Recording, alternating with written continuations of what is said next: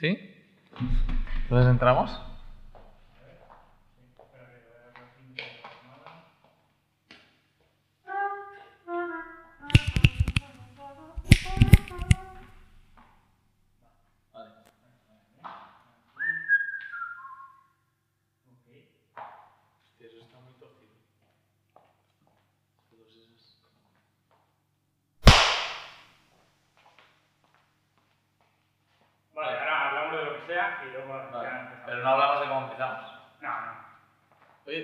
Aquí pegada.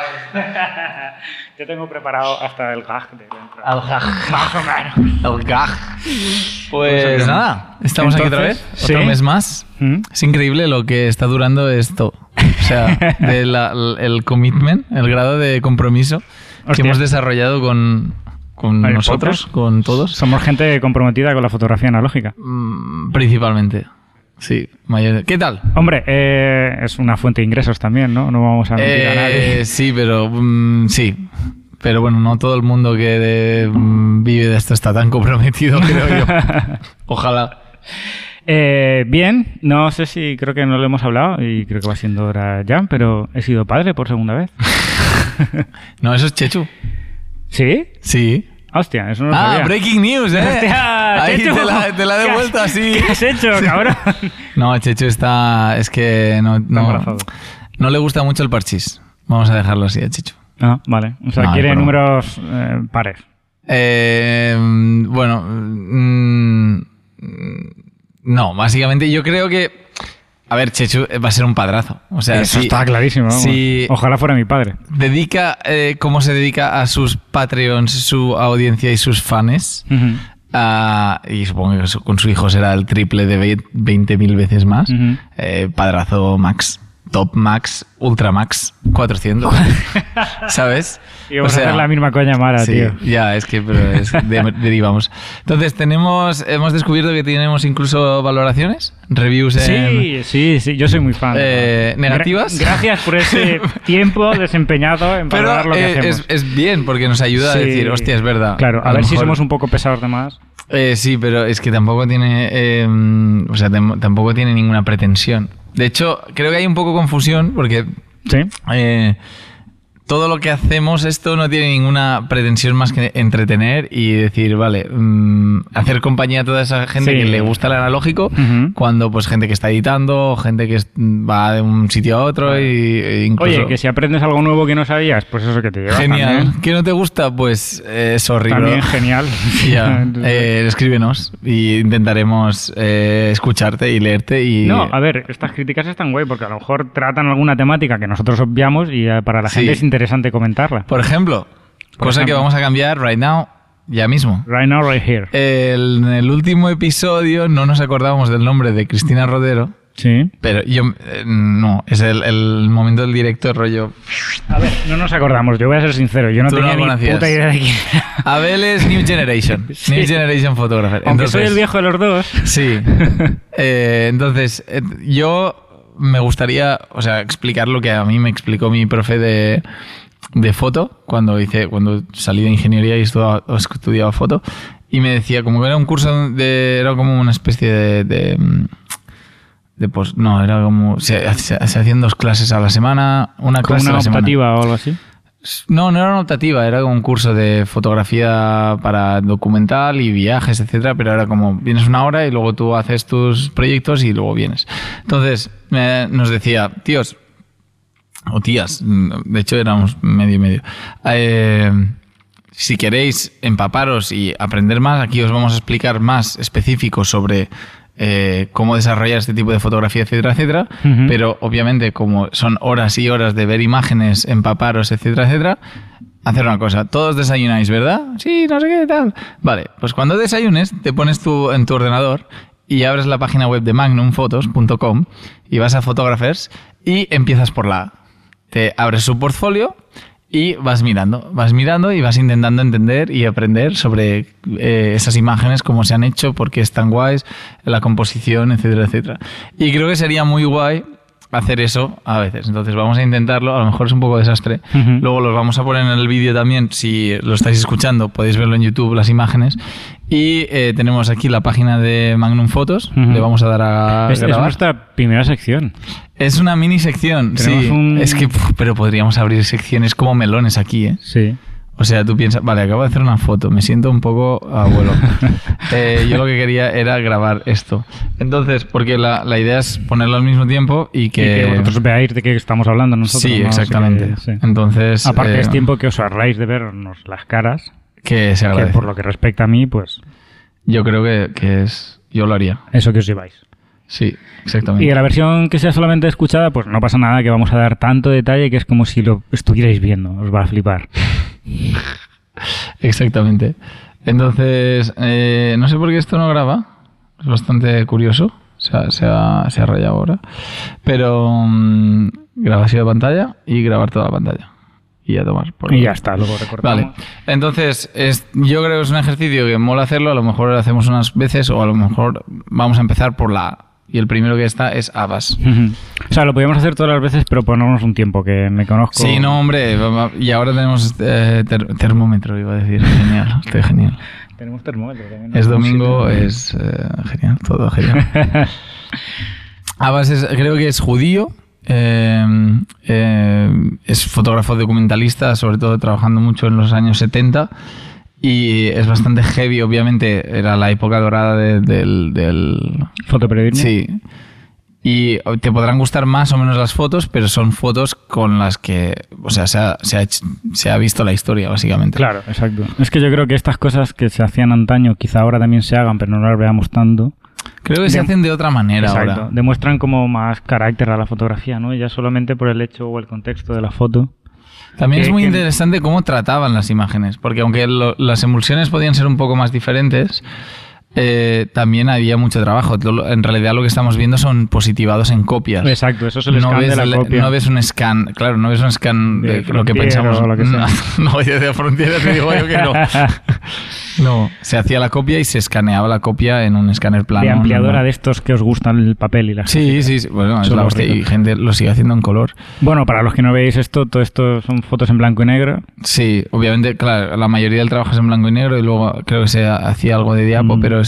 Que esto mm, será seguramente Kodak. Sí, Buah, tío, es que se me acaba de ocurrir. sí, porque eran en América todos.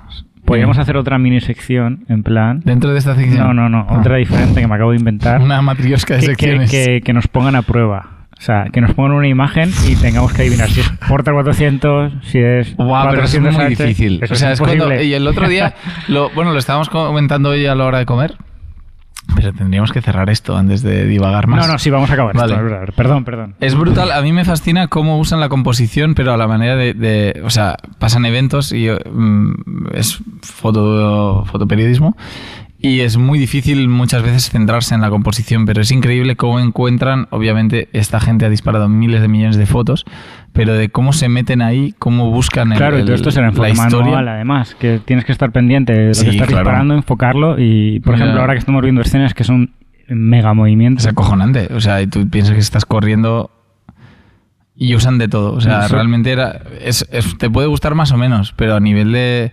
Creo que tiene un valor intrínseco a nivel de. de- Buah. de- sí, es que es acojonante. Ya ves. Es otro tipo de fotografía que no vemos tanto, y menos en film, especialmente nada en film. Claro, o sea, muy menos, poca gente hace, porque es difícil. Es, di- es difícil Claro. y te limita mucho. Pero. Claro, y, bueno, yo creo que también ya por mecánica básica de la fotografía, la- el digital adoctrina estas cosas a que sea... Sí. Y también hay una teoría sobre eso que cada vez nos estamos eh, volviendo más insensibles. Bueno, te vuelves más insensible a todo, ¿no? Es como Mm. la gente que trabaja, pues, eh, en entornos donde huele muy mal o que están trabajando recogiendo Sí. basura, que pierden al final el- el- la sensibilidad a ese olor o lo que sea. Y decían que a nivel visual es bastante probable que eh, a nivel colectivo cada vez vayamos siendo más insensibles a imágenes que haría 30 años la gente se escandalizaría. Que nos duele, sí. que Y, estaría- y ahora lo tenemos tan integrado que cada vez necesitamos algo más heavy y Para algo que más. hagas... Uh, Sí, no. esto es brutal. O sea, ese es del 83. O sea, cómo jugaban con a nivel de luces y sombras, volúmenes A mí me parece brutal. Más elegante quizás que hoy. También es verdad que seguramente peca un poco de romanticismo de cualquier cosa antigua, especialmente con la fotografía. Claro, bueno, sí, es diferente, no sé. Es que también depende del valor que tú le des a la imagen, que ya la tiene por sí bastante alta, es como... Luego al final ves esto, hostia, vaya contrastazo, ¿no? Sí. Pero claro, tú imagínate ver estas imágenes en... Tú abres un periódico hoy en día y ves esto, flipas. Claro, es como... Pero claro, a nivel de composición es exquisito.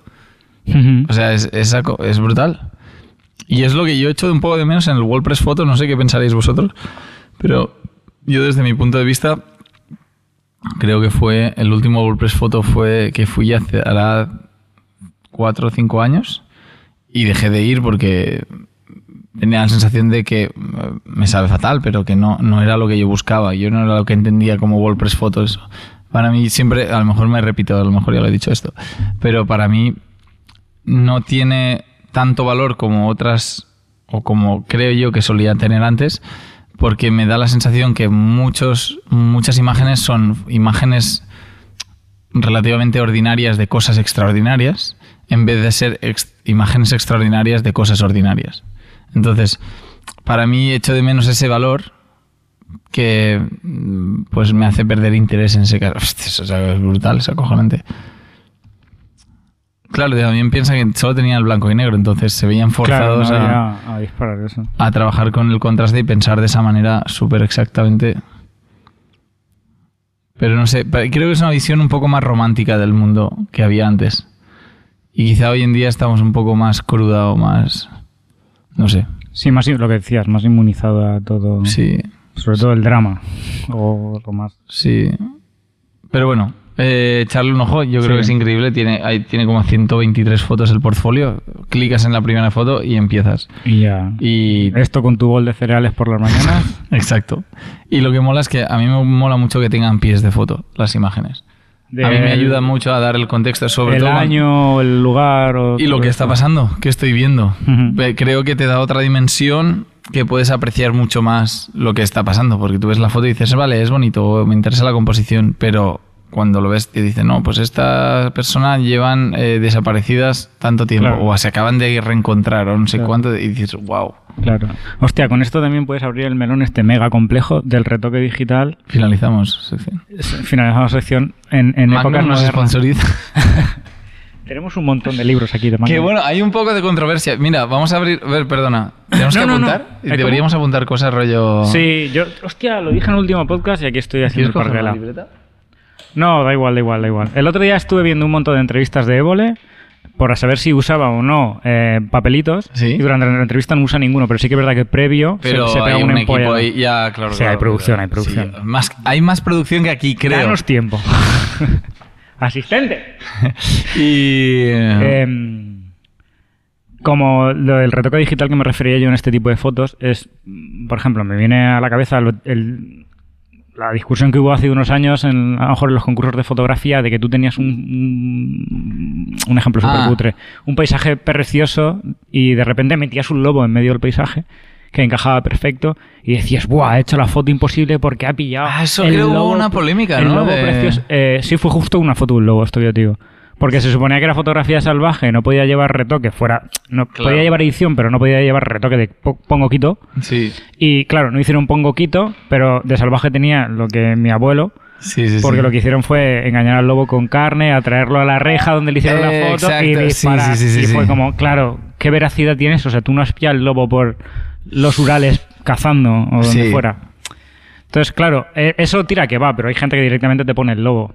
Entonces entras ahí como, a veces ves exposiciones o ves trabajo de peña y bueno, yo tampoco soy el que Pero con mucho reto que te refieres. Sí, que ponen algo, que quitan algo. Claro, es que yo creo que hablaba con una colega que, que estaba estudiando el, máster de fotografía en, en, Eslovenia. No, Eslovaquia, perdón. Y creo que se doctoró en fotografía en Eslovaquia, en la Facultad de Artes. Hostia. Y mm, era cuando yo no tenía... Fue mi primer contacto hace 10 años con, la foto, con el mundo fotográfico más académico. Y, y hablábamos mucho sobre fotografía, ¿cómo se llama? Ella era stage o casual o genuine, no me acuerdo cómo usaba, pero en la que, básicamente en la que el fotógrafo se involucra o en la que el fotógrafo no se involucra. Y hacía gran, la gran división para ella era esta. Claro, ahí yo creo en que... esta fotografía, ¿tú te involucras en esto o eres, que sería la tradición, el documentalismo tradicional, que es, no, tú eres un espectador? O sea, tú ves eso y tienes que fotografiar y no has intervenido para nada. Aunque es verdad que el solo hecho de estar ahí puede hacer que cambien un poco las cosas, pero es realmente cuando ves trabajo bien hecho o, fino de documental te da la sensación de que es de que no hay no, no hay nadie, o sea que Sí, eres un, que un no hay- observador Ujú.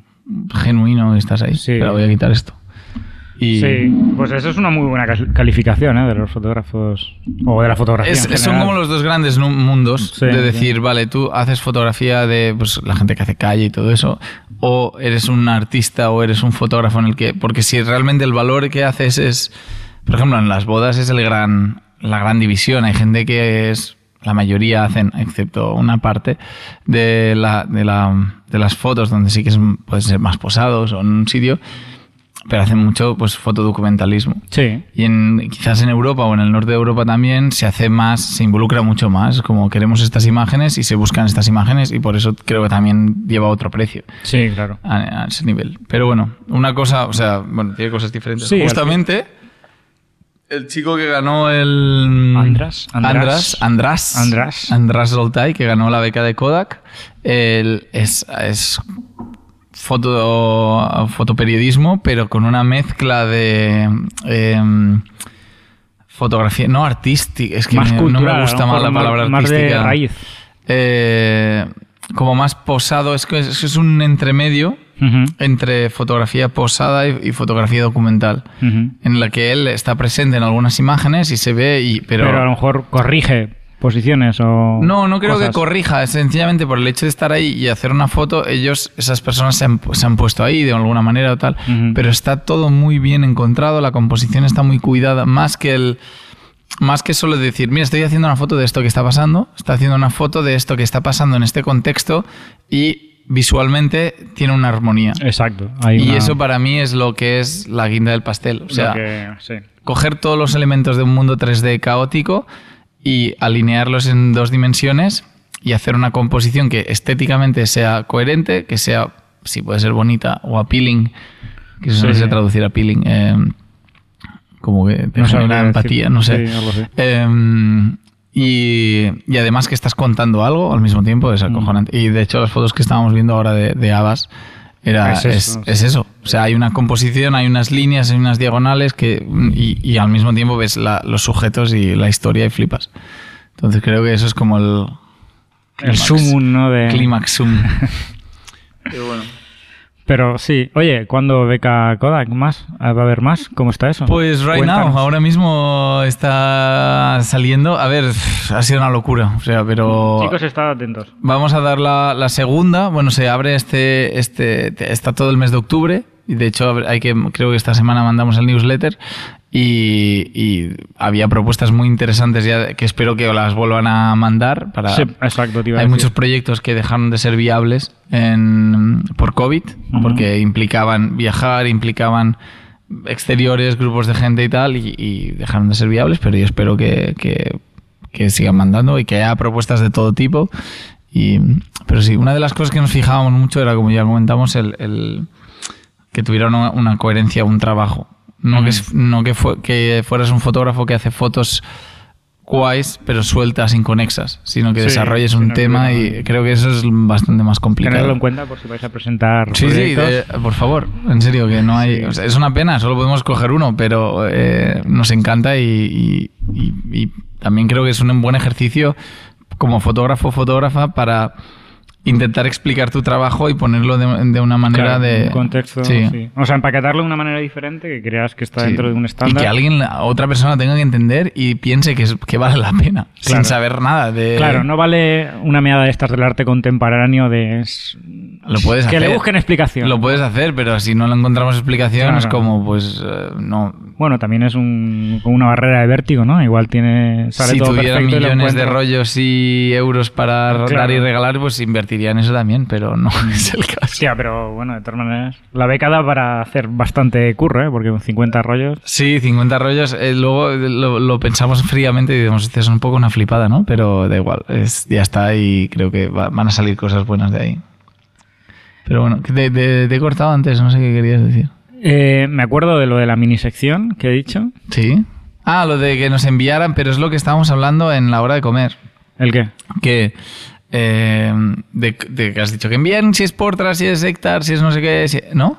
No, yo he dicho, o sea, No yo lo que me refería, lo que se me acaba de ocurrir ahora de la Ah, vale. sección era que, pues, que nos, o, o- no hace falta que lo envíe la gente, cogemos de aquí con permiso o cosas. Bueno, del best of. Bueno, pero de- de- está of. chivado. Claro, pero nosotros lo vemos, entonces no vale. Sí. Algo que no hayamos visto nosotros y que nos pongan en plan, ¿esto qué es tal? Y Es hacemos esto- ahí, podemos hacer un contador en plan Street Fighter, a- al ver 3, a ver 0, que va a ser lo que va a pasar, o cosas así. No te creas, no te creas. Es, Dos es- minutos de podcast en plan solo para eso. Es, es complicadísimo porque hay, y especialmente cuando te empiezas a meter en movidas de scans con el Epson, scans con Buah, otra hostia. cosa. Claro, es que claro. si entramos en ese jardín, jardín sí Pero, que es por ejemplo, con Alejandro que estuviste hablando el otro día, me enseñaba un montón de referencias y intentaba ver, pero digo, claro, es que esto vete a saber que- con qué película, con qué cámara, cómo lo ha revelado y cómo lo ha escaneado esta persona. Ujú. Entonces, la belleza y la, la magia un poco de- del analógico, que, bueno, hay, hay gente que dedica, la entiende y se mete en ello por eso,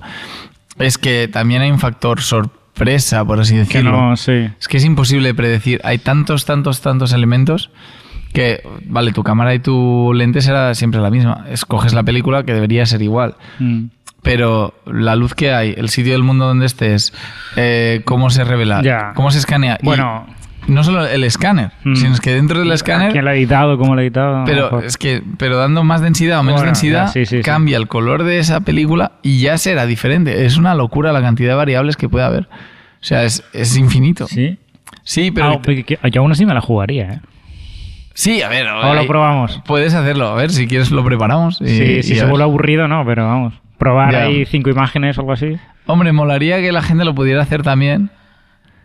Y, Y, luego. entre todos hacemos una porra y el siguiente episodio sacamos las...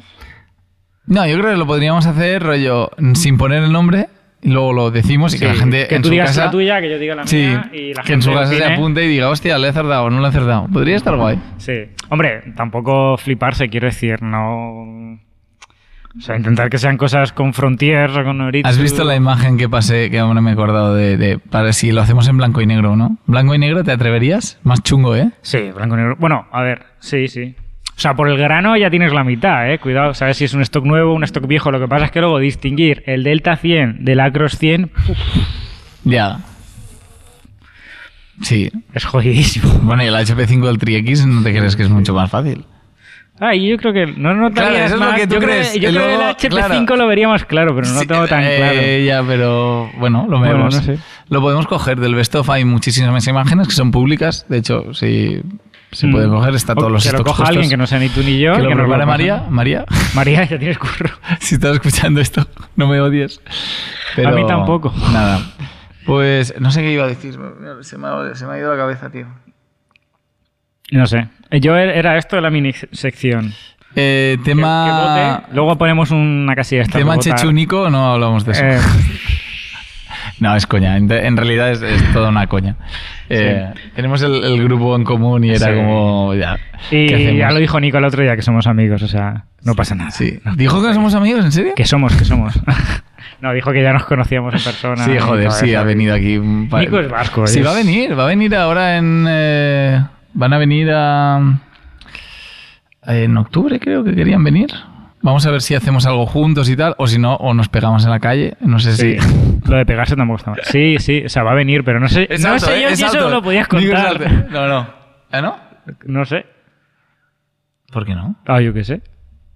Es que, es que ahora no me acuerdo. Que, que... Sí, tío.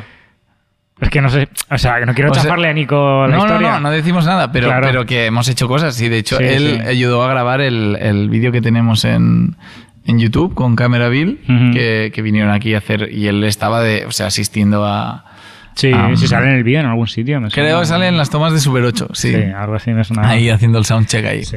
Pero bueno, sí que podemos decir que Nico viene y pasarán cosas. Sí, Se- sí, queríamos invitar canal. a Chechu también, pero Chechu está, o sea, que tiene dos churumbeles, o sea, va a tener dos churumbeles. eh, Mm. No le da, dice, tal, eh, tal día sale de cuentas, no sé qué, tenemos que, tengo que hacer todo lo que quiero hacer en mi vida antes. y eh, porque es, Es curro, claro. es Sí, además que no, Mm. no sé dónde saca tiempo Chechu, no entiendo. Hostia. Pues quería decir algo más y me he olvidado. Dale vueltas, dale vueltas, a ver si encontramos. Eh, bueno, podemos Te- responder las preguntas. sí, eso te iba a decir. Digo, teníamos ahí la casilla de preguntas. Oye, qué guay, que han habido unas cuantas. como siete, ocho preguntas. Que ya se Vale. empieza a mover y todo eso. Eh, ah, queda- ah, bueno, una cosa Ah, ah, im- importante. ah. Quería decir, es cuando el ASMR, vídeo... ASMR, ASMR, así, sacando film así. Hola, Elena. Hola, leña Goñi. Coger un negativo. Sí, los ruidos esos. Sí. Em, que me dijeron y me parece una propuesta súper guay. A partir de ahora, siempre que subamos el vídeo de YouTube, pondré Ah, en el sí, cajón sí. de la descri- descripción pues el link a Magnum para que veáis el trabajo de Abbas y Mm. Sí. no sé, cualquier cosa que hablemos, pues lo ponemos ahí y podéis echar un ojo. Estamos aprendiendo a ser youtubers sobre- también. eh, Claro. perdonarnos. Somos youtubers de primer año todavía, entonces no, no tenemos ese control de las cosas de Nico, de Leo, de no, Chechu. no, no, no, que va. O sea, nosotros tenemos nuestros curros, Claro. eh, o sea, de día a día, de lunes a viernes, bueno, Mm. casi de lunes a domingo, pero... y- Tú sabes que esto es ¿Y curro o dónde casa. estamos? Tú duermes Esto aquí es- o en tu casa. Es culo codo, ¿no? Exacto. es un poco eso. ¿Curro o casa? Eh, pues, y nada, y entonces, pues lo subimos, intentamos sacar tiempo, pero es verdad que no, no podemos dedicarle a veces tanto Mm. tiempo. Yo creo que ahora en invierno tendremos un poco más de. Sí, sí. Pero Y bueno. Ya he encontrado una forma de mm, programar stories en Instagram. ¿Stories? ¿Se puede? ¿Eres hacker? vale. Pero eso también lo hago en otras cuentas, ¿eh? ¿Ah, ¿En serio? Sí, es legal. No, Ah, vale, es legal. No es ninguna Es historia. legal, Se ya. puede hacer con. Deja de hacer cosas ilegales ya, no, por favor, no, en es legal, es legal, es legal. Vale. Lo que pasa es que eso no está pasando todavía en la cuenta de Carmencita. Vale. porque es un contenido nuevo que crear, así que estad atentos a la cuenta de Carmencita. Y, ya lo veréis. Vale. Entonces, eh, Osmo W. Eh, existe, es que no sé cómo leerte, Osmo. ¿Existe alguna galería de arte online que pueda vender obras de fotógrafos?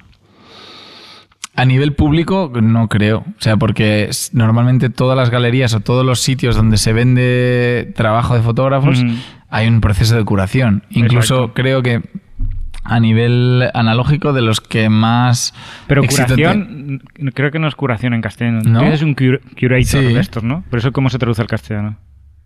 No sé, pero en catalán es cura. ¿Ah, sí? Sí. Pues yo pensaba- siempre he oído el Curar, curate- ¿no? curator Curador. de- Pero es un- curador. Sí. ¿No tiene otro nombre? No sé. Si tiene otro nombre, eh, decírnoslo, por favor. Yo tengo una amiga Un curador. Es parece que, como que, que se- que estudió vayas un a, montón. a- a- claro, un sanador. un- un- Da igual. Te voy a abrir los chakras y te vendo Que fotos. nos desviamos. Em, ¿Existe alguna ma- eh, vale. Creo que los que están vendiendo ahora más foto a nivel stock es Stocksy. eh, que es- y trabajan precisamente con eso. Son súper exigentes con lo que piden. Y te piden una, una cantidad de imágenes y tal, pero se vende, pero no a nivel arte, se vende a nivel fotografía de stock que también puedes sacar pasta de esto. O sea, si es porque quieres sacar dinero. Y si no, ¿Tienes tienes... un boli por ahí? ¿O el rotulador ese que yo? Lo he guardado porque está ahí Ah, vale, vale. en el esto. ¿Qué querías Porque hacer? me ha venido a la cabeza otra cosa y me la quería apuntar porque si no se me... ¿Me la va vas a apuntar en la cinta de pintor? Me lo- iba a esconder la cinta de pintor debajo de la mesa, pegarme un trozo en la pierna y apuntarlo encima de la cinta de pintor para que no se viera delante del público que necesito notas para acordarme de todo. Tío, pero hemos destapado esta tapadera. Sí, estamos en el app, aprovechemos. Eh, yo sigo pensando que lo del curator tiene un nombre en castellano, pero no me acuerdo cuál es. ¿Alguno de vosotros que haya hecho historia del arte o haya hecho el máster en gestión artística? Curador. Es que igual es curador y estoy yo equivocado, que por seguir la tradición de este podcast seguramente sea así, pero no me acuerdo. Tenemos que hacer libretas de Carmencita y me he olvidado. Vale. Vale. Eh, no- te lo voy a enseñar. Ok. Eh, entonces, eh, creo que no existe nada como tal. Te lo tienes que montar tú. Y si no, en Pinterest, ah, en Pinterest, en Etsy, con Chantal, ella imprime mucho en ahí. Y es, es guay. Entonces, puedes vender tu obra en Etsy, pagas una comisión, pero puedes, es como un poco más serio. Entonces, Etsy is your friend. No sé si tú sabes alguna cosa más. No. No. O sea, Vale. quitando cosas rollo Patreon y cosas que son ya muy concretas. AVC. eh, reveladores de blanco y negro. ¿Cómo se hace el blanco y negro en Carmencita? Vale, reveladores de blanco y negro es un mundo eh, que te puedes morir. Hasta desde cosas con cafenol hasta eh, Ilford DDX, que es el como el revelador más técnico de, de, de Ilford. Vale, yo tengo en mi cuenta Bueno, de creo Instagram. que es el, el Ilfosol o alguna cosa de el esto. Fosol, sí, el Fosol es el más. Es que Ilford tiene muchísimos, pero el Sí. DDX es, es el más caro. eh, o coñazo también. Di- Tengo que subir una foto que tengo yo en mi cuenta de Instagram que está revelada con cafenol. ¿En serio? Sí, ya que no sabes qué sale. ¿El culo de Tatiana? El culo de una persona. Vale. vale. Eh, sorpresa, sorpresa. Pues eh, nosotros aquí revelamos con Jobo. Os lo recomiendo bastante porque el Patterson pierde un montón de líquido por todo. Cuando empiezas a hacer el de maestro Zen así, esta que tiene nombre. eh, sí, cuando haces el tai chi ahí guau, guau, y se cae el feng todo. shui del analógico. Sí. Eh, pierde y Patterson tiene el. Hay Patterson. eh, Jobo tiene el sistema rotatorio, que incluso lo puedes hacer en una mesa. O sea, tú puedes rodar así. Tanque, claro. Pues si no tienes la máquina, claro. Mm. Y ahorras la mitad de química, que contaminas menos. Que ahora la gente se está poniendo un poco más. O sea, nosotros a nivel laboratorio más industrial, por así decirlo, aunque me cuesta un poco decir industrial a lo que hacemos, eh, hay unos servicios dedicados a ello. Y a nivel casero, pues teóricamente en un punto limpio, si llevas las botellas eh, especificando qué producto es, Te lo pueden. te lo puede, sí, te, te lo cogen. Lo que me dijo un chico de, de aquí en Valencia es que había ido a un punto limpio, pero como no ponía, él no, no, no les podía decir exactamente qué era, eh, no, no lo cogen. Ah, pero en plan la formulación. Los del punto limpio. Bueno, que especifica qué contenido hay ahí. Ah, vale. Porque el punto limpio tiene la media obligación de cogértelo. Sí. Pero si no está es- especificado, dicen, yo no te Que- puedo coger claro, aquí lo claro. que sea. Sí. O sea, no es lo mismo que esto esté hecho con yodo que esté hecho con cualquier movida No, supongo que para el proceso de, deshac- O sea, normalmente lo que leí es que se tira todo en unas piscinas y se deja evaporar. O sea, el agua se evapora y Mm. las sustancias eh, químicas se quedan, lo más nocivo. Entonces eso lo incineran o no sé qué hacen exactamente con eso. Vale. Pero escuché que es así, a lo mejor me equivoco. Si alguien tiene más información, me, gustaría me gustaría saberlo. Pero mm, más que nada lo que pasa es que lo separan porque muchas veces pueden crear reacciones entre ellos y generar vapores que no sean que sean No sean nocivos, nocivos o, mm, o que pues eso mm, si mezclas un montón de químicos juntos no es muy buena idea. No. Eh, entonces, nada, eh, revelamos casi siempre con Ilford, aunque ahora hemos cambiado a Xtol desde hace un medio año, un poco más de medio año, porque aguanta más en los tanques, o sea, en, en donde lo, lo preparamos. Eh, controla mm, bastante interesante el grano que controla y nos daba más flexibilidad con algunas películas.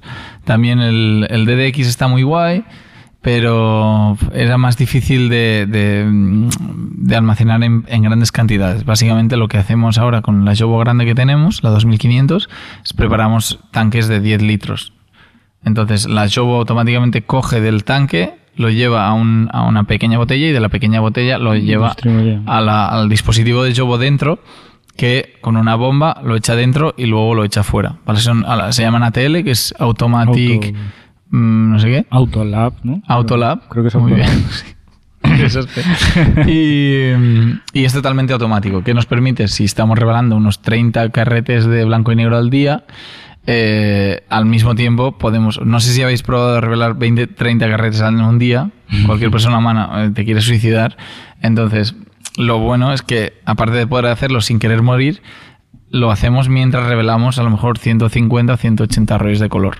Claro. Entonces, gracias a eso nos permite. Y el, y el Xtol aguanta mucho mejor en grandes En concentraciones que el, que el DDX, que es más como para, vale, hago ahora 500 Mm. Pero o el DDX 600. es un poco famoso por ser como mega versátil, ¿no? Que depende El poco... DDX es, el, es famoso por controlar el grano. Es el que Mm. recomienda Ilford para películas de, de 3200. Ujú. Que se supone que es el que controla el grano de manera más. Mm, Comedida.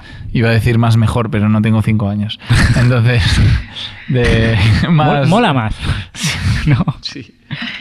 Eh, sí, eso pasa mucho. Pero sí, no, al final el proceso es básicamente el mismo que tú puedas hacer en tu casa con la... Si Mm. machas la química de aquí, sería exactamente lo mismo aquí, solo que aquí es hacer una Yobo porque necesitas Sí. un flujo de trabajo de 30 caracteres al día, Sí. 40, lo que sea. Sí, y- pero básicamente es lo, lo Pero, casi. sí, Lo podéis hacer en casa y quedaría. Y nosotros revelamos Muy a guay. 24, básicamente porque las Jobos están programadas por, para revelar a 24 y es mucho más cómodo por las, por las temperaturas a las que sale del grifo, etcétera, etcétera. Mm. Y es más estable. Los tiempos son un poco más cortos y eh, bueno, todo el proceso es un poco más rápido. Pero la calidad compensamos. De hecho, hay unas tablas muy útiles. Ilford tiene una que está muy bien. Por si tú estás revelando en casa en verano, ya te digo yo que para revelar a 24 o a 20, mm, ni de No coña. voy. Entonces, ¿qué tienes que hacer? Puedes convertir y decir, vale, ¿a cuánto está mi química? Está a 23 grados. Entonces, hay unas tablas que te dicen, vale, 20 grados a esta. A esta. 20 grados con 9 minutos son eh, 7 minutos 30 a 23 grados, por 23 ejemplo. sí. Y porque no es, no es lineal, entonces va bien tenerlo. Está la mega web esta también. Massive Depth Chart. Sí, que pero tienes ahí por disoluciones además, en plan. si Sí, uso- ahí te da el tiempo como el estándar, pero si tú tienes una temperatura diferente, no Mm. siempre te dan, ¿sabes? Pero no, no te deja elegir. No, no, no. no O sea, solamente- solamente- Y en Massive Depth Chart puedes poner tiempos tú si quieres, ¿sabes? Mm. Me refiero Pero no tú- te deja elegir resoluciones y movidas de estas. ¿No me suena a mí? Resu- no, no, no. Disolución de cada. Sí, no te deja elegir, te deja elegir revelador y tipo de película. Y ahí te sale el cuadro con una leyenda que están las diferentes disoluciones. Pues igual es otra, ¿eh?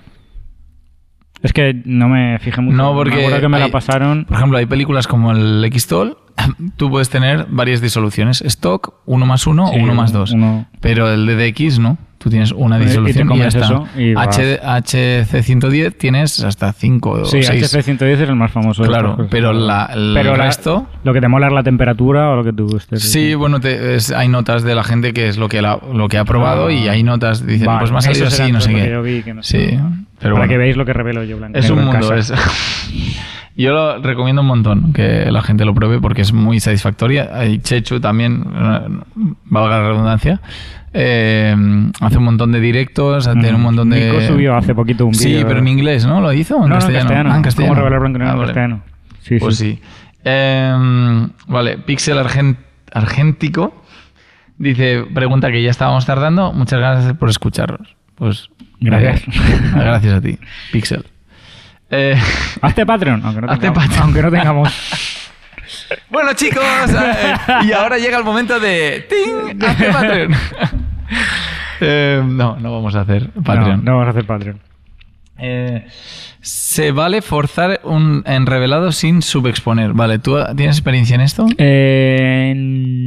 No, Vale, pero sé de una persona que tú conoces de John. Sí. que ha dicho abiertamente que lo hace. Sí, mucha gente lo hace. O sea, mucha gente. Hay gente que le, le gusta a nivel como un efecto. Mm, es un contraste extra diferente, ¿no? Es un contraste, un color un poco más, más vivo. Vivo, sí. y, y bueno, es otro look diferente. Básicamente lo aconsejamos con gente que le gusta, o sea, que quiere tener más versatilidad. Y dice, no, es que me gusta mucho esta película, pero a veces me gusta que se vea de esta manera y a veces de esta. Pues una opción que puedes decir es, vale, voy a forzar esta película para, para mí, como más fuerzas y como más te desvías de los estándares, el- tu fotografía se va a ir a un sitio más pictórico. Me refiero. Los estándares que existen a nivel de revelado, de que te aconsejan los fabricantes, etcétera, etcétera, están hechos para ser lo máximo de fidedignos que pueden o que deberían ser Ah. a la realidad o al estándar que de- Sí, o las condiciones que te da la película o lo que sea. sí. eh, más limpio, etcétera. Cuando tú empiezas a, a liarla un poco, sí. claro, te empiezan a salir dominantes, más grano, defectos, manchas, y ahí es cuando se convierte la, es algo más pictórico para mí, a nivel que es menos fotografía, como lo entendemos, y se, se- pues cuando añades colores, por ejemplo, Chantal, eh, Chantal eh, Paolini, eh, le encanta, o sea, ella busca que una pared blanca nunca sea blanca, que le salga una dominante a lo mejor más morada, más verde, más amarilla, porque es parte de su trabajo. Entonces, eh, me acuerdo que mm, cogió el Hectar 100, que es un- una bastante guay la película porque la puedes forzar y cambia bastante su, su Sí. look. Y lo forzó dos pasos, creo. Y le dije, hostia, creo que te va a molar bastante porque se quejaba, entre comillas, no se quejaba porque es eh, un amor de persona máximo. Comentaba, ¿no? Sí, además, eh, que decía, hostia, es que a veces sale demasiado limpio.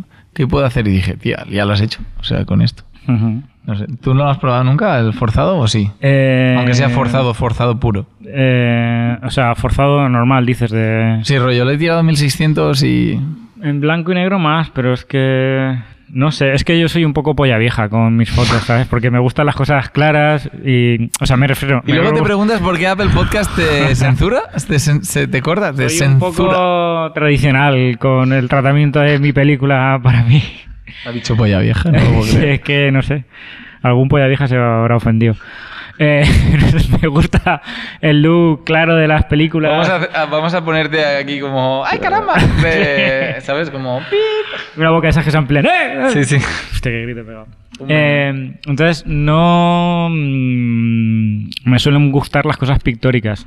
Sí que es verdad que eh, por trabajo de cliente sí que he visto, justo ahora que hemos nombrado a John, me acuerdo cuando subió las fotos él en Cuba, Sí. que todo era Hectar forzado dos pasos, sí, sí. un par de colegas y un par de clientes me dijeron, ¡guau, voy a forzar el Hectar dos pasos! sí, y es- dije, pues ahí lo tienes, ese es el look. Bueno, Carlos hace un montón de. Carlos es el rey de la experimentación de y las tal. Que, que, bueno, eh, justamente hoy estábamos hablando. Uy, perdón. Estábamos hablando con él Ujú. para ver si, bueno, viene a imprimir unas fotos en grande y tal. Y justo es de una foto que a mí me flipa, que es, colgó el otro día como de un, un retrato que se mueve a larga exposición y hay dominantes y hay historias. Y es, es genial. De hecho, me noto que cada vez me gusta más lo abstracto, tío. Ujú. No sé, por, o sea... Pues ya está, una reveladora de Phil Soup. Se... No, no. Por favor. A- alguien lo preguntó y yo pensaba que no había problema y luego estuvimos mirando y no es muy nice. Así que revelaros el film sub eh, eh, no es es que es un es que es un lío porque tenéis que pensar que los trenes de, de revelado está- a lo mejor pasan 100, 120 rollos y a la que haya algo tenemos que pararlo, limpiarlo porque eventualmente se ve en las Claro, bueno, y luego contaminas el químico en mayor o menor medida. Sí, a ver, sí. A mí no me preocupa quizás tanto el, el- el contaminarlo en sí, porque a ver si es. Si no son cosas y además son concentraciones pequeñas, pero me preocupa más que dejen residuo en los rodillos Y que luego se y pegue. que luego marquen en otras películas Sí, y hay que limpiarlo, es bastante coñazo. Claro. Entonces, pero bueno, que el, el- el ECN2, por favor, si cualquier lab que uséis, o sea, al menos si los apreciáis, si, si, si les queréis hacer una putada, mm, bueno, da igual. Eh, si le mandáis un ECN2, por favor, Avisad. decirles que es ECN2. Aunque ponga... No, es que pone Gold 400, pero es un red rollo, porque les vais a hacer una putada en la No, máquina a ver, que yo creo que la gente sí que avisa con eso. ¿eh? Yo creo que Sí, normalmente pero a siempre veces- preguntan, ¿reveláis ECN2 con química ECN2? Sí, pero a veces o sea, es que es sin maldad, pero me refiero que, Ya, ya. que de- mandan una bolsa de rollos, hostia, tenía aquí no sé qué, que los he guardado durante, yo qué sé, y Sí, lo es compré hace un- no sé qué y... Sí, toma. y es una putada porque es no solo para no solo para ti, sino para la gente que ponga sus carretes detrás y Mm. les salgan ahí. Am, vale, cuando habléis de alguien del lab podríais hacer un enlace. Vale, Nico no es del lab. Nico tiene Nico Photoshow que hace, creo que es el youtuber en español o inglés de aquí que lleva más tiempo Sí. hablando de fotografía Creando analógica eh, online. sí. Sí. Y es el es como el patrón, o sea, es como El patrón. es el capo. El de- cacique. es el es el capo del YouTube eh, en- de fotografía analógica. Yo para mí creo. Luego está ahora la nueva escuela de vamos a las gasolineras a hacer fotos, pero Nico es el, el- Oye, no, no, el no, original. nadie se ha quejado de esto, de que nos quejáramos de la gente que hace fotos en Pero no nos quejamos, o sea, que hagan fotos de lo que quieran. Sí, sí, sí. nos- Pero, es, ya. pero hay que tener un poco de, de, Sí, de reírse sí. de uno mismo Sí, también. sí, no, no. Sí, ¿no? Entonces. Ah, que- Alejandro Job, el sinvergüenza. Alejandro. Pregunta eh, sobre el Hasselblad y Macon. ¿Tú qué. A ver, opinas? esto hablamos un poquito en el primer episodio. Eso es... Sí, tío. Lo hablamos, no me ¿No acuerdo. te acuerdas? A ver, qué mal esto, ¿eh? Hace eh, cuatro meses de esto, quizá. Sí. Bueno. Eh, no sé, o sea, bueno, yo recuerdo más o menos que mm, eh, igual hablamos desde la perspectiva un poco del app, entonces igual deberíamos hablar un poquito menos desde la per- perspectiva del app, Mm. pero que era un, me acuerdo que comentamos que era un fregado primero de pasta, Sí. porque es un fregado bueno de pasta, y obviamente tienes que rentabilizarla de alguna manera. ¿Te lo puedes comprar tú para tu casa? Ok, claro. También te puedes comprar, no sé, 10 Harleys para salir en bici a la calle. Para hacer Deliveroo. Claro, exacto. ¿Te imaginas de llevar el Deliveroo?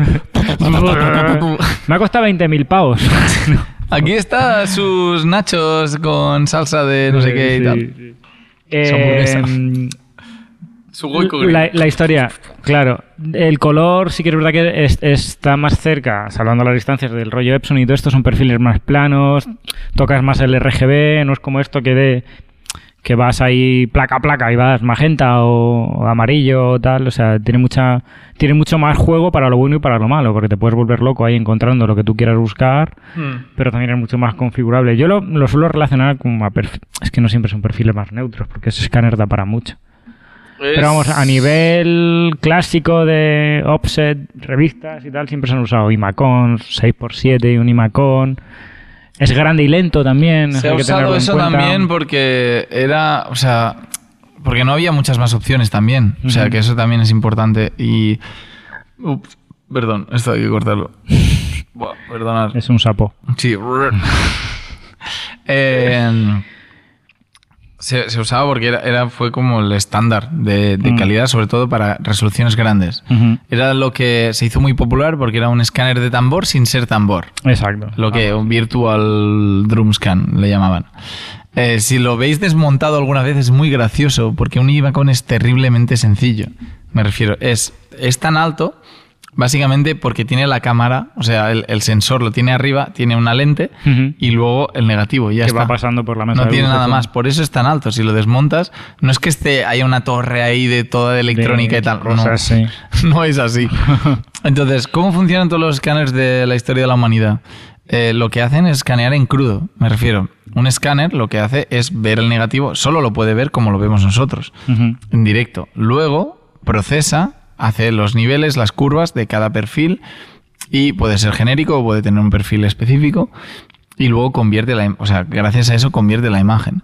Yo cuando he tocado el, no he tocado el Imacon original, el 848, pero sí el, el Flexlight y de Hassel, que ahora han de- lo han descontinuado, que también nos da una pista si tiene futuro o no.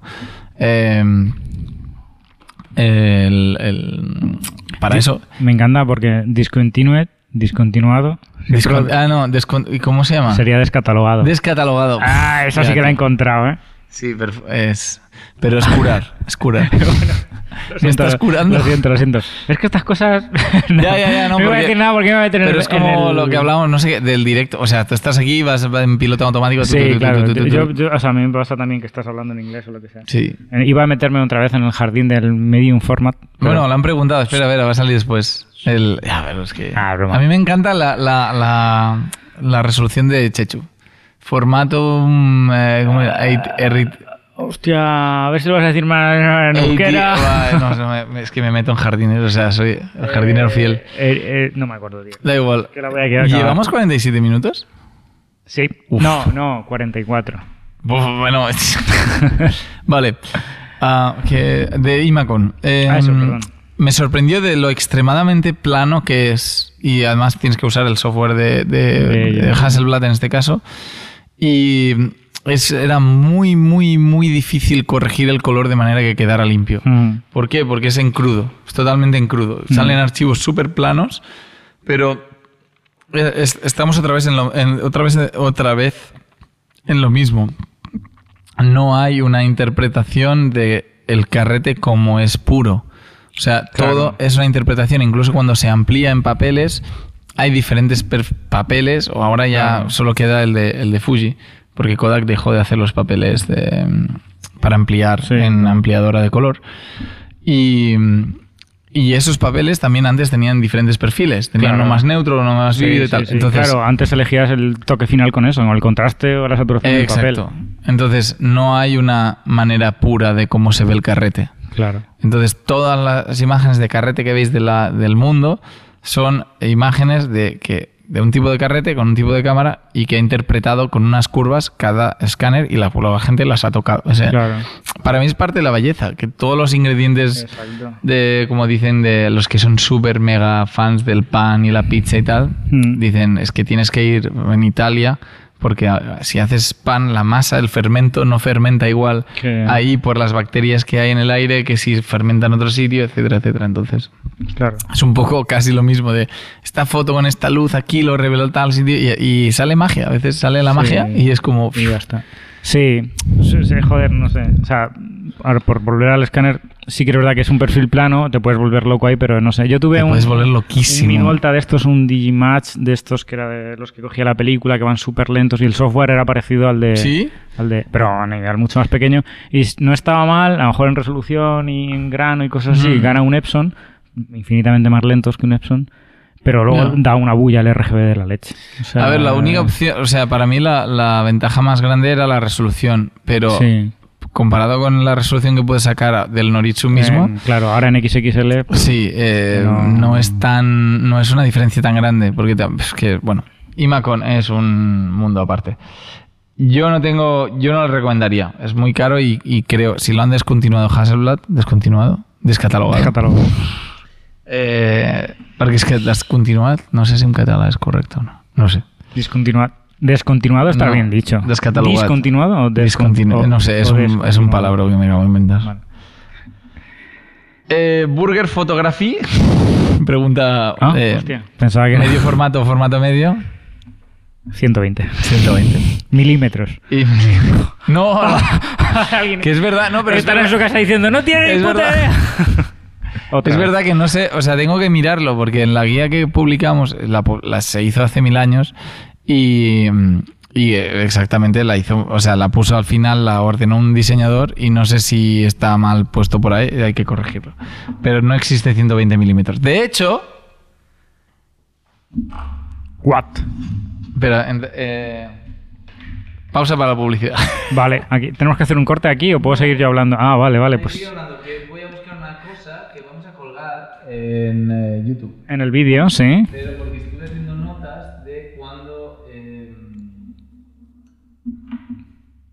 ¿De cuándo? Danos una cuando estaba el podcast de. Tío, ¿de dónde lo guardé eso? Del podcast de Nico. ¿Te acuer- ¿Te acuerdas del podcast de Nico? ¿Qué ha pasado? que le he metido con la barba. Eh, comentaban por qué se llamaba Carrete 101. Y- Ah, sí. Y jugamos un poco con el rollo. 101 es cuando se llama los cursos introductorios en Estados En Unidos porque son súper lógicos. Sí. Entonces, ¿qué usan? 1 es el primer año y 01 es la, primera la primera, el primer sim- trimestre. Entonces, normalmente hay 1, 01, 02, 03 o 01, 02, 03, 04. Ujú, Y luego está del segundo curso 2, 0, 1, Segundo, seguida del sí. segundo año, ah, porque son los ingleses son así.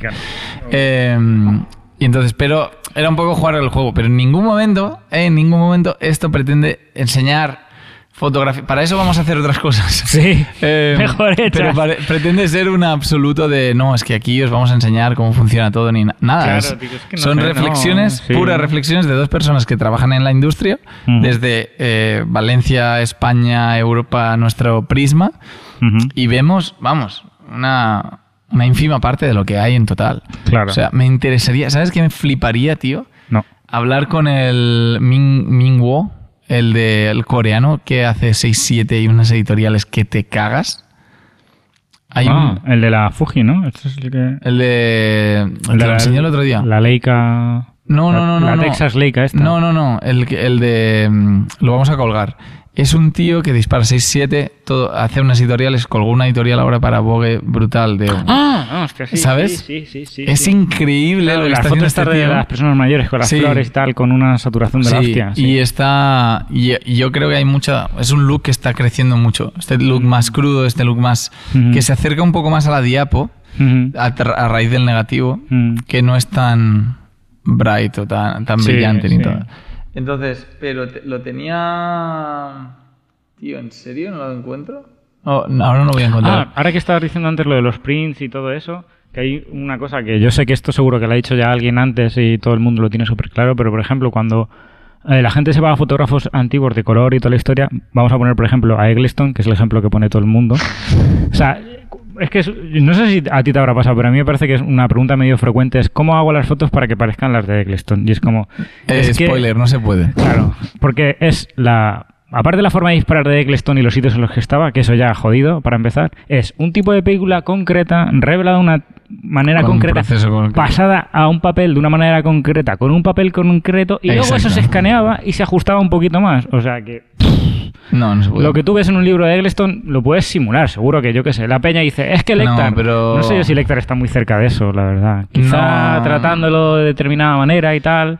Pero de- de- también Pero, hay una concepción de y lo que que comentábamos con Abel, que en la fotografía es muy no sé, porque creo que tradicionalmente siempre ha existido. La gente, a lo mejor si alguien tiene más experiencia en el mundo a nivel de venta de equipos o con más experiencia que nosotros, em, hay como una creencia de, vale, compro esta cámara y hago Eh, estas exacto, fotos. sí. Y soy el nuevo, o, soy igual que, mejor dicho. Claro, o sea, no tiene mucho sen- Es como si yo me compro las eh, botas de Messi, pero no juego como Messi ni disparo como Messi. Mm. Pero en fotografía sí que hay esta concepción. De, o cocino como Ferran Adrià porque tengo el cuchillo de Ferran Adrià. Sí, sí. Que a nivel de marketing se, se vende, siempre sale Claro. un cocinero ahí. Hey, Claro. soy Quique da Si Costa, no cómprate este- estos cuchillos. Exacto, cógete este cuchillo. Que dices, vale, me, rico". me fío porque esta persona usa esto, entonces será bueno. O dice que usa esto. Sí. Eh, como en el, el- en- bueno, da igual, esto es otra historia de, a nivel de AirPods y tal, de campañas de estas Ah, de, hostia, que les sí. pagan para que usen esta y Sí. luego usan otros Claro. en, su- en sus stories. Fue, ¿No fue al, al director de Xiaomi al que pillaron en un aeropuerto con un iPad? No, no, no, no sé, pero Algo puede así- ser. algo sí pasó, Pero puede ser cosas de estas.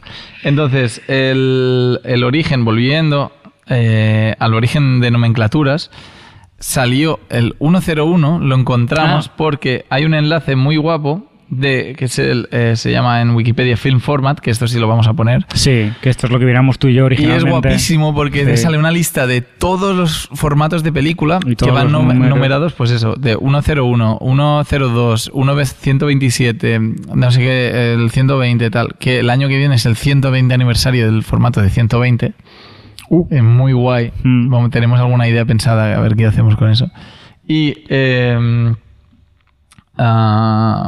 escogimos el 101 porque era el primero que se hizo. Nos parecía interesante, no, coincidía con el sistema este 101 De americano y sí. nos gustaba jugar un poco de esto. Sí. Pero es súper interesante para verlo. Y incluso creo que también se comentaba algo del APS. La nomenclatura del APS viene de Advanced Photo, Photo System, System, sí. que era como, ¡guau, tío, este será el futuro! Buah, yo es que eso lo viví cuando era pequeño, ¿eh? Yo recuerdo estar ¿Sí? en la tienda y que llegaran las cámaras de APS y mi padre se pusiera en plan comercial de cómprate esta que son la leche, te deja elegir el formato, es más pequeño, el carrete te avisa en qué estado está en cada momento, Sí, te viene una caja premium, bla, bla, bla. Entonces. Era increíble, era increeble. No me quiero imaginar todas esas personas que la compraron en su momento. ahora sí. hay- una Contax de APS por ahí, ¿eh? que alguna veces la gente... Sí, Contax... eh, A ver, yo tengo un cliente que solo me manda APS.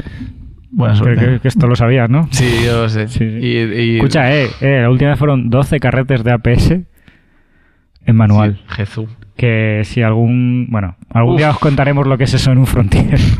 Es muchas horas. Pero es un ratito. Y luego retócalo y ajustalo porque además es película caducada. Uf. Buena suerte. Te quiero, Jorge. Pues nada, era un poco inciso de esto. Os lo vamos a poner en el link porque es, es rollo fricaza Sí, ponemos máxima. pantallazo de mm, Wikipedia y luego el link Sí, puesto. de hecho, ni, ni me acuerdo, pero mira, te lo digo ahora en un momento, ¿eh? Desde aquí, parece que esté como aquí en cabina de... Y hay... O sea, Había. ¡Buah! La hostia. 3000. Flipas, o sea, estoy flipando. Si no hay... Flipáis a flipar. O sea... Si no hay 50 tipos de película diferente. El 101 nació en 1895. Cágate lorito. Y hacía imágenes de 8, 88 milímetros por 88 milímetros, coma 9 88 por 88. milímetros. O sea, Mm. 8,8... No. 0,8 Ocho. centímetros. No puede ser. Aquí es cuando... No, a ver, el, el, el 35 milímetros es 35 milímetro. por 16, ¿no? O algo así. Pero serían 8 milímetros, sí, sería como una especie de 1120, pero más grande, Pero más, exacto. ¿no? Casi Mm. como 8,9 centímetros por Mm. 8,9 centímetros. O sea, es, un buen ladrillo, ¿eh? Un 6 por 6 redimensionado. Súper dimensionado. Sí, pero si piensas que salió en 1895, o sea, hace 125 años, flipas. Ya, bueno, ah, sí, claro. Hostia, aquellas emulsiones. Ahí se re- disparaba todo en gran Te formato. peta la cabecita. Sí. Y nada, pues ahí está toda la historia que luego pondremos. Que es muy guay. Y acabamos con las últimas preguntas, güey. También molaría una mini sección donde comentáis a fotógrafos que os molen. Pues Eh. mira, aprovechando esto, eh, creo que lo haremos como... y sería muy... No sé, es que es muy difícil escoger. Claro, a ver, y a ti te cuesta menos, pero es que yo, esto también se lo comentaba antes a Albert, que es que yo no soy muy de fotógrafos. Ya, yo creo que ya quedó claro con lo de Cristina, esta mujer que ni siquiera Yo me soy más del de beber. No, no, pero no me paso, o sea, no hago, sí que hago muchas fotos a lo mejor, pero no estoy tan pendiente Este es un buen melón. Fotógrafos. De hecho, hasta tuve pensado sacar un melón y abrirlo aquí. ¡Pum! Vamos a abrir un melón. Hostia, por favor. Sería guay, ¿eh? O Sí. cortarlo. Cuando- No es temporada ahora de melones, ¿no? No sé. No, es en verano. Ahora se va la temporada de melones. ¿Y las sandías? Pero no, hay que abrir un melón. Molaría. Uno de estos chiquititos, dulce. Vale, uno dulce pequeño. Mm. Y cuando vayamos a abrir un melón rollo, formato medio, medio formato. O ¿quién es el mejor youtuber de las redes sociales? Pues claro, melón. Ah, se, se pone un melón, raca raca, Y- y se abre el melón. Vale. Y luego se come el melón. Te llevas tú la mitad y Vale. la otra mitad. Tenemos que hacer esto para el postre. Sí, exacto. Y, mm, a ¿Qué ver, melón querías abrir? No, este que a lo mejor podríamos hacer un, eh, un debate sobre la cultura fotográfica que hay ahora mismo en, la fo- en la- los fotógrafos medios, me refiero. Ahora que tanta gente tiene acceso a la fotografía, pero ¿cuál es la cultura fotográfica? Igual que la música. O sea, hay mucha gente que se, que se pone a hacer música, que hace música por su cuenta, que, que es, y es genial. O sea, como más gente haga cosas, mejor. Pero, ¿cuál es el nivel medio de la, de la gente que a nivel histórico, ¿sabes? Si hay más, si hay menos, Sí, si claro. antes tenías que estudiar fotografía y era todo más reglado y tenías un bagaje y decías, no, es que he estudiado la fotografía de Mapplethorpe, he estudiado capas, he estudiado, depende de lo que me gusta o más. Y ahora es un poco más, pues, nos guste o no, es Instagram. Y Sí, claro. cuando eran los blogs, eran los blogs. Pero. Flickr. O Flickr, bueno, claro, el gran. Hostia. Flickr, tío, es verdad. Sí, sí, sí. Y, o ya sea editorial a nivel, ¿no? Es que me gusta Mm. mucho la fotografía que, que veo en King Folk o que veo en, en otras revistas. O...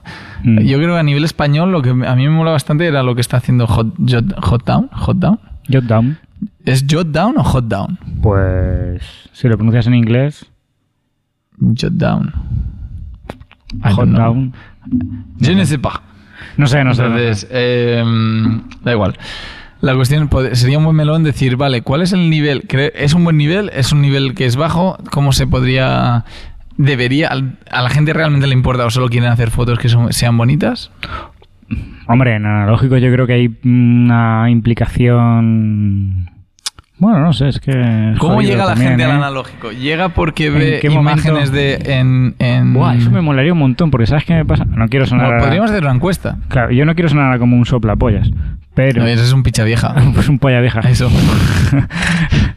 que, claro, es que a mí eso me resulta súper curioso el proceso de cómo la gente llega al analógico, porque me- como a mí no me ha pasado eso, por suerte o por desgracia, como lo he notado, por mi padre siempre lo he notado en casa y Ah. siempre lo he hecho, entonces no sé en qué momento, supongo que será como con todo, con los vinilos tiene que ser algo parecido o tal, en qué momento dices, wow, voy a comprarme un tocadiscos que vale 200 pavos con unos altavoces que tal, qué tal, para tres canciones. Pues no vas a escuchar más. Y lo tienes que dar la vuelta. Pero suena guay. Pero mola que te cagas. Sí, sí, no, hombre, yo qué coño voy a decir, o sea, quiero decir. Sí. Entonces tiene que estar guay eso. ¿En qué momento entra en Ves la la cabeza de una persona? eh, voy a disparar en analógico, voy a mirar esta cámara. ¿Por qué coño me estoy gastando 2.000 euros en una mamilla 7 si con 2.000 euros, yo qué sé, me voy de vacaciones dos meses? A ver, sí, en, sin melón, pero eh, abriendo un melón virtual, eh, podemos poner un emoji de un melón así. ¿Sí? Sí. Vale. O sea, sí. O sea, Abriendo hacer, la, melón. hacer la animación en, igual la, no. en una caza, en una, en la cara así. Sí, sí. Si encontramos la animación, sí. Vale, Hacer- rollo ah, Fruit Ninja, sí. ¿sabes? Fruit- Pues mira, en Fruit Ninja podríamos hacer una captura. Exacto. Aunque sea con los píxeles así. Sí, pues hostia, cuántas ideas, madre mía. Sí, sí. Entonces, em, ¿Tú no estabas puesto en After Effects? sí, pero es, es- Young Albert estaba puesta en After Effects. Jung Albert. Em, la historia, ¿qué- ¿de qué está- estábamos hablando? De cómo llegas al proceso de Ah, al sí, momento de comprar de- una analógica o tal. El, el- creo que hay dos grandes tipos también a nivel de disparo en analógico. No porque lo entienda o porque me mole más la filosofía, sino porque quiero el look y las fotos de este tío o esta tía. Y tiene que ser así. Sí, por ejemplo, porque él dispara analógico, vale, yo también voy a disparar, o ella dispara analógico, yo Mm. quiero hacer lo mismo y voy a, a comprarme una cámara similar, eh, con la misma película, o, o voy a intentar, o voy a preguntar a alguien, tal. Que no otra persona que dice, di- sé disparar en digital, quiero probar algo diferente, pruebo el analógico y, lo, y me acerco al analógico más con la mente un poco más abierta que no esperando algo en concreto, copiando nada, sino Claro. a nivel de quiero esto como para que me ayude creativamente, ¿sabes? Por- o porque me aporta algo Mm. diferente de lo que me aporta Claro, por, eso. por proceso creativo sí que puede. Yo, por mi buena experiencia, lo que veo es que más gente está satisfecha con el analógico por llegar como un proceso creativo Mm. que no la gente que normalmente se acerca al analógico para copiar el look de X persona, Claro que no. normalmente viene acompañado de una decepción. Eso sí que es verdad, porque eso se nota, bueno, yo se nota más o menos en el público, porque mucho, bueno, si hablas de un perfil concreto de persona que a lo mejor ha estudiado fotografía, ha hecho digital y quiere probar en analógico y tiene como una idea súper clara de que el analógico tiene que ser igual de moldeable o que maleable a lo mejor que el digital, es siempre es decepción o es difícil porque eh, también vas con la idea concre- concreta de una editorial, con pues, de un fotógrafo X que habrá disparado de X manera y tú lo quieres hacer igual, entonces Mm. es ese, ese melón, o sea, el, el melón de hacerlo igual, yo creo que es algo que debería borrarse un poquito más de las cabezas en general. Porque igual, igual, no lo sé, disfrutas más todo el rollo, todo el proceso al final, cuando no vas con la pretensión de quiero disparar igual que tal, o que no sé cuántos, o ¿sabes? Quiero hacer el blanco y negro igual que John. Mm. Seguro que encuentras una manera, pero... Pero eso me parece más realista. De quiero hacer el blanco y negro como este fotógrafo que dice lo que dispara y tiene workshops y lo publica y tal, y es contemporáneo, que no. Quiero hacer el blanco y negro como este, como Abbas de las fotos de 1972. Sí. Hace poco vi un vídeo estos de YouTube que te va a encantar a ti, que era... ¿Me cómo va a encantar o me va a encantar? Te va a encantar. Vale. Cómo disparar como Vivian Mayer.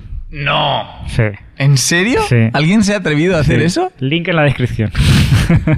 y es como, claro, Esto yo- es yo una- no, he- no he visto el vídeo, pero dije, Una sinver- sinvergüenzada. Podría Sí, sí. Bueno, ¿cómo es en catalán? no existe. Ah, vale. No, no, no hacemos estas cosas. El próximo podcast lo hacemos en catalán. Uf, bueno, estaría guay, però perdria, puede- perdem una cantidad de audiencia y después una gallec. gigante. Mira, el otro día estábamos Pero ¿y hablando... todos los que se van a reír de mí hablando en catalán qué? No, pero no, no, no es tan... No, no. No, no, no somos tan malos. Pero Al bueno, la, la gente lo aprecia un montón cuando alguien que no sabe hablar catalán Claro, intenta hablar catalán es como, wow, ¿en serio? Sí. Tienes cero necesidad de hacerlo y lo haces, qué guay. Claro. Em, yo lo hago, pero me da tanta toma vergüenza. fuet. Ya, ves. Pues, pero estábamos hablando con una colega que es que ella es gallega y de- le dije, hostia, háblame en gallego tal, porque, bueno, hablábamos de cómo se han cambiado las lenguas Claro. y las eh, y eh, mantuvimos creo una conversación al menos de una hora y ella hablando en gallego y yo respondiéndolo en catalán. Y estábamos en, la, en un bar, en la barra City, y, y, eh, decía, digo, dice, quien venga ahora y es- nos escuche y diga, estos dos Hostia, ¿qué locos. está pasando aquí, no? ¿De qué coño está? O sea, o son ultranacionalistas cada uno de su, de, O sea, de un su propia un comunidad un autónoma. vasco ahí hablando en euskera, que él sí que no lo va a Los entender nadie. cojones voy a hablar. Y un tío de Utrera o algo así, ¿sabes? Un acento Sí, sí, cerrado sí. andaluz de estos que no... Bueno, por eso a todo esto, de los mejores eh, campamentos de fotografía que he estado, era el Photocamp, que ahora ya se dejó de hacer, pero que juntaba, era la, la- las naciones, las comunidades unidas de España, eh, gente de Cataluña, Valencia, vascos con sevillanos, algún gallego por ahí, eh, Peña de Madrid, o sea, un mix y era es- es- o sea, unas risas todo el rato. ¿Y el Traveling Light qué? Ahora que lo has dicho. Traveling Light está, está covidico, Traveling Light. Voy a apretar con el Traveling Light hasta que haya una edición. A ver, eh, yo me lo, Es como lo estoy si- planteando, pero me gustaría, o sea, este a año... mí me molaría, pero claro. a mí me molaría hacerlo ahora porque creo que lo haría que mucho mejor. Eh, también te digo, perdí mm, millones de pesetas con Traveling Light. Luego pondremos un link de lo que es el Traveling Light para que la gente lo Sí, sepa. además pone próxima, creo, la, la landing page pone próxima edición en 2020, suscríbete al newsletter. ¿Sí? sí, claro, porque no he hecho nada, o sea, está fúnebre. ¿Pero 2019 hubo? No, sí, no. Yo, lo hacía- No, lo no, hacía ya- yo ya no lo iba a hacer en 2019 Ujú. y dije, a lo mejor en 2020 no sé Ah, qué vale, tal. Entonces, 2020, eh, surprise. Mira, ¿qué pasado? Eh, entonces, eh, molaría, porque creo que sería una- un festival o un evento mucho más maduro ahora mismo y se podría hacer algo más realista. O sea, de lo que yo venía haciendo, creo que a lo mejor se podría hacer algo más interesante, más internacional, más realista y más asequible de lo que yo planteé en su día. Porque no estaba bien planteado. Pero no pasa nada. de- o sea, palmé pasta, pero porque era una apuesta, un proyecto y si me equivocaba, me equivocaba y me equivoqué. Sí, pero pero bueno. aprendí un montón. Claro, bueno, yo qué sé. Entonces- no soy yo quien para juzgar, pero aunque palmes pasta, ¿no? Siempre No, la- no lo cambiaría, ¿eh? no me arrepiento. Claro, o sea, en ningún momento dijo, joder, tío, no debería haber hecho porque ahora me podría, yo qué sé, me podría comprar una bici nueva. No, no es eso. Mm. O sea, fue una experiencia muy guay, se juntó mucha gente, eh, un montón de gente que los quiero un montón y hay un grupo que sigue activo y se siguen y de ahí salieron parejas también Hostia. de Traveling Light eh, entre fotógrafos. Los hijos muy de Carmencita. Fue muy gracioso. No, pero fue muy guay. Y eh, justamente en la última edición montamos una fiesta con una banda en directo, bailando swing, eh, fue Ah, qué eh, guay, genial. guay. O sea, la gente pasadísima de vueltas, fue muy, muy divertido. Pero bueno, era, era también algo que creo que estaba para un target que quizás era demasiado exclusivo, pero es que el mundo de la película ha cambiado tanto en los dos Claro. últimos, Hombre, tres últimos años. un mundo más abierto, igual habría más gente que... Sí, tendría que ser más asequible, pero también a nivel, pues eso, que, que Yo no el, se dan... el verano pasado vi un- uno que hicieron en Andalucía, no me acuerdo dónde, no me acuerdo tampoco cómo se llama. ¿El foro fotógrafos ese? No. No sé. Oye, llevamos casi una hora ya. Pero Más de una hora. Una hora y 37 segundos. O sea, en realidad son una hora menos tres minutos. Eh, Queda una pregunta solo. eh, pues no me acuerdo cómo se llamaba y la verdad es que por lo que la gente habló luego no estaría, no, no le gustó mucho porque era más rollo, llevamos a una modelo, la acribilláis a disparos No, no, no, no. eh, es cero, cero, cero, cero. eso. y, ya está. Y por lo que yo sé, tal, porque sé personas que dispararon en analógico allí y tal, y luego... Para mí, hicimos una cosa muy guapa con Martí, que creo que lo, Martí Andiñac también dejaremos. Tío, será un currazo poner todos estos links, ¿eh? ¿Qué va? De todo lo que hablamos. Bueno, la otra vez puse yo 14 o 15, no Vale. me tanto. Eh, y luego ¿Dónde se ponemos. venden las camisetas y, y entre, y entre- La otra vez de y entre coña, los links hay afiliados de Amazon y cosas. todo afiliado. claro. la otra vez puse dónde se vendía mi camiseta de Metallica por meter ¿En serio? alguna mierda sí. Como todo le pone... O sea, me encantan estos youtubers que ponen... La lista esta Sí, de- sí, pero hay algunos muy graciosos. Hay un ¿Dónde tío- compro mi papel de baño? En Amazon. Hay un tío de jazz, un saxofonista de jazz, que Ah. veo de vez en cuando los vídeos que habla de tensiones raras y cosas por el estilo, que el tío te pone... Se llama Jeff... Jeff Jazz. No, Jeff Schrodinger o algo así. Me sale por el físico, pero no se llama así. Y te pone el tío, micrófono que uso, teclado que uso, la, Sí. la boquilla que uso, la gomina que uso, el peine que uso. Porque se ve que la peña empezó, tiene un tupetazo perfecto. ¿En serio? Y la gente empezó a preguntarle, oye, ¿qué gomina usas? Hostia, qué guay. Ya. bueno, tonterías. El. eh, no sé qué íbamos a decir. Oh, tío. Se me ha ido también. De, de Martí, que con- Ah, Martí. hicimos una cosa muy guay con Martí, que es que hicimos un colodión eh, en el teatro, donde se hacía Traveling Light en directo. Lo retransmitimos en, en la pantalla del teatro. De hecho, muy cutre, a través de Facebook Live, un desastre. Pero bueno, funcionó más o menos y se veía para que la gente que estaba sentada pudiera ver cómo, como si estuviera al lado de Martí viendo cómo hacía el colodión. Y fue guapísimo. Hostia. Y hicimos que toda la sala, porque el colodión es muy poco sensible y a la luz roja casi nada, o sea, nada. sí. Entonces hicimos, iluminamos de rojo todo el teatro y entonces era espectacular. Hostia, cómo mola. O sea, sí, y nunca lo hemos publicitado, creo que lo hablamos el otro día que, me, que fui con, con Marta a hacernos un retrato. Después de tres años de conocer a Martí, or- haber organizado como cuatro talleres con él, Mm. para él, y yo no tenía ni una foto decente de mí. ¿Sabes? Era como Martí, sí, sí, a la próxima, tal, no te preocupes. tal". Ponemos y tal. No sé qué tal. Pues sí, eh, todo un desastre. Pues tío, es que el Traveling Light deberíamos volver solo por esas cosas. Pero yo creo que la gente no lo conoce tanto. en No, general. fue algo- Si, si ahora lo sacaras a la palestra, toda esta gente, por lo menos las personas Pero ¿qué que hacemos con siguen- COVID, tío? Es imposible. Es, Bueno, es que claro, es, es, es lo opuesto a me lo que debería... 2021 ya, cuando se arreglen un poquito las Y es que hacerlo online es eh, No. precisamente Traveling Light estaba hecho para no hacer nada Para online. Claro, claro.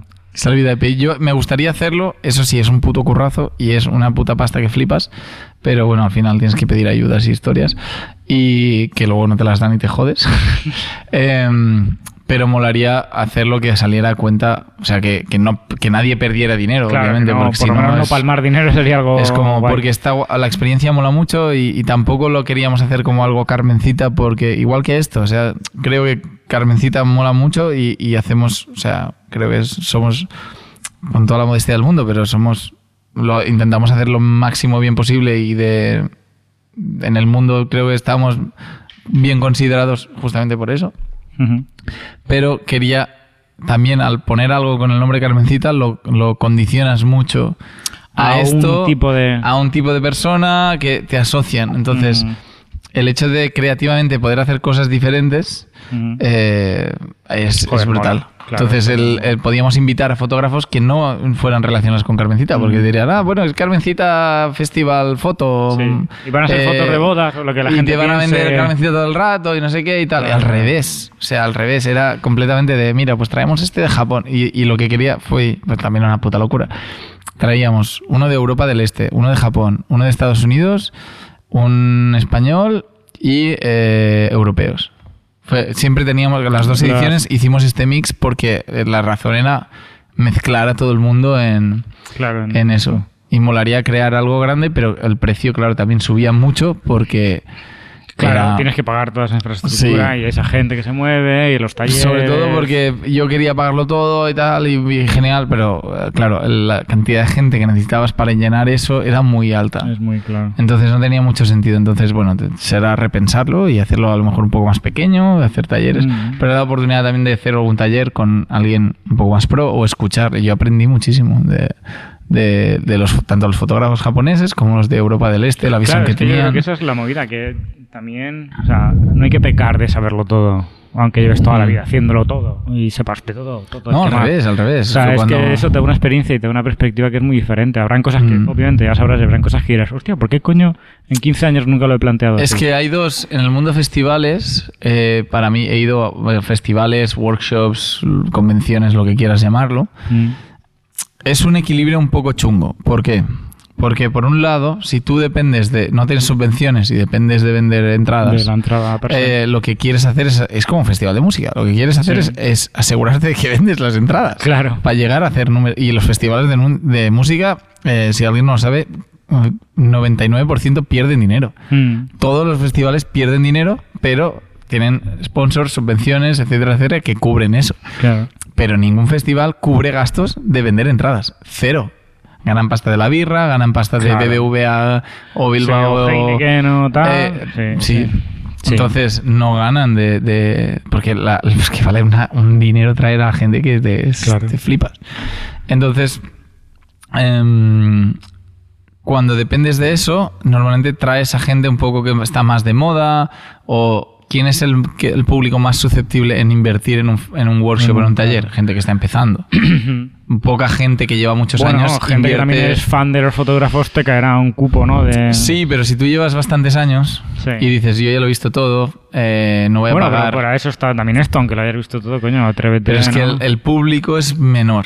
O sea, el público que hace eso es menor que el público que la cantidad de gente. Entonces yo veía que había muchos talleres los que había más gente que es a nivel entry level o mucha gente que empieza y va, voy a formarme en esto, me voy a Estocolmo que hay este festival de Festival bodas y también es una inversión para muchos.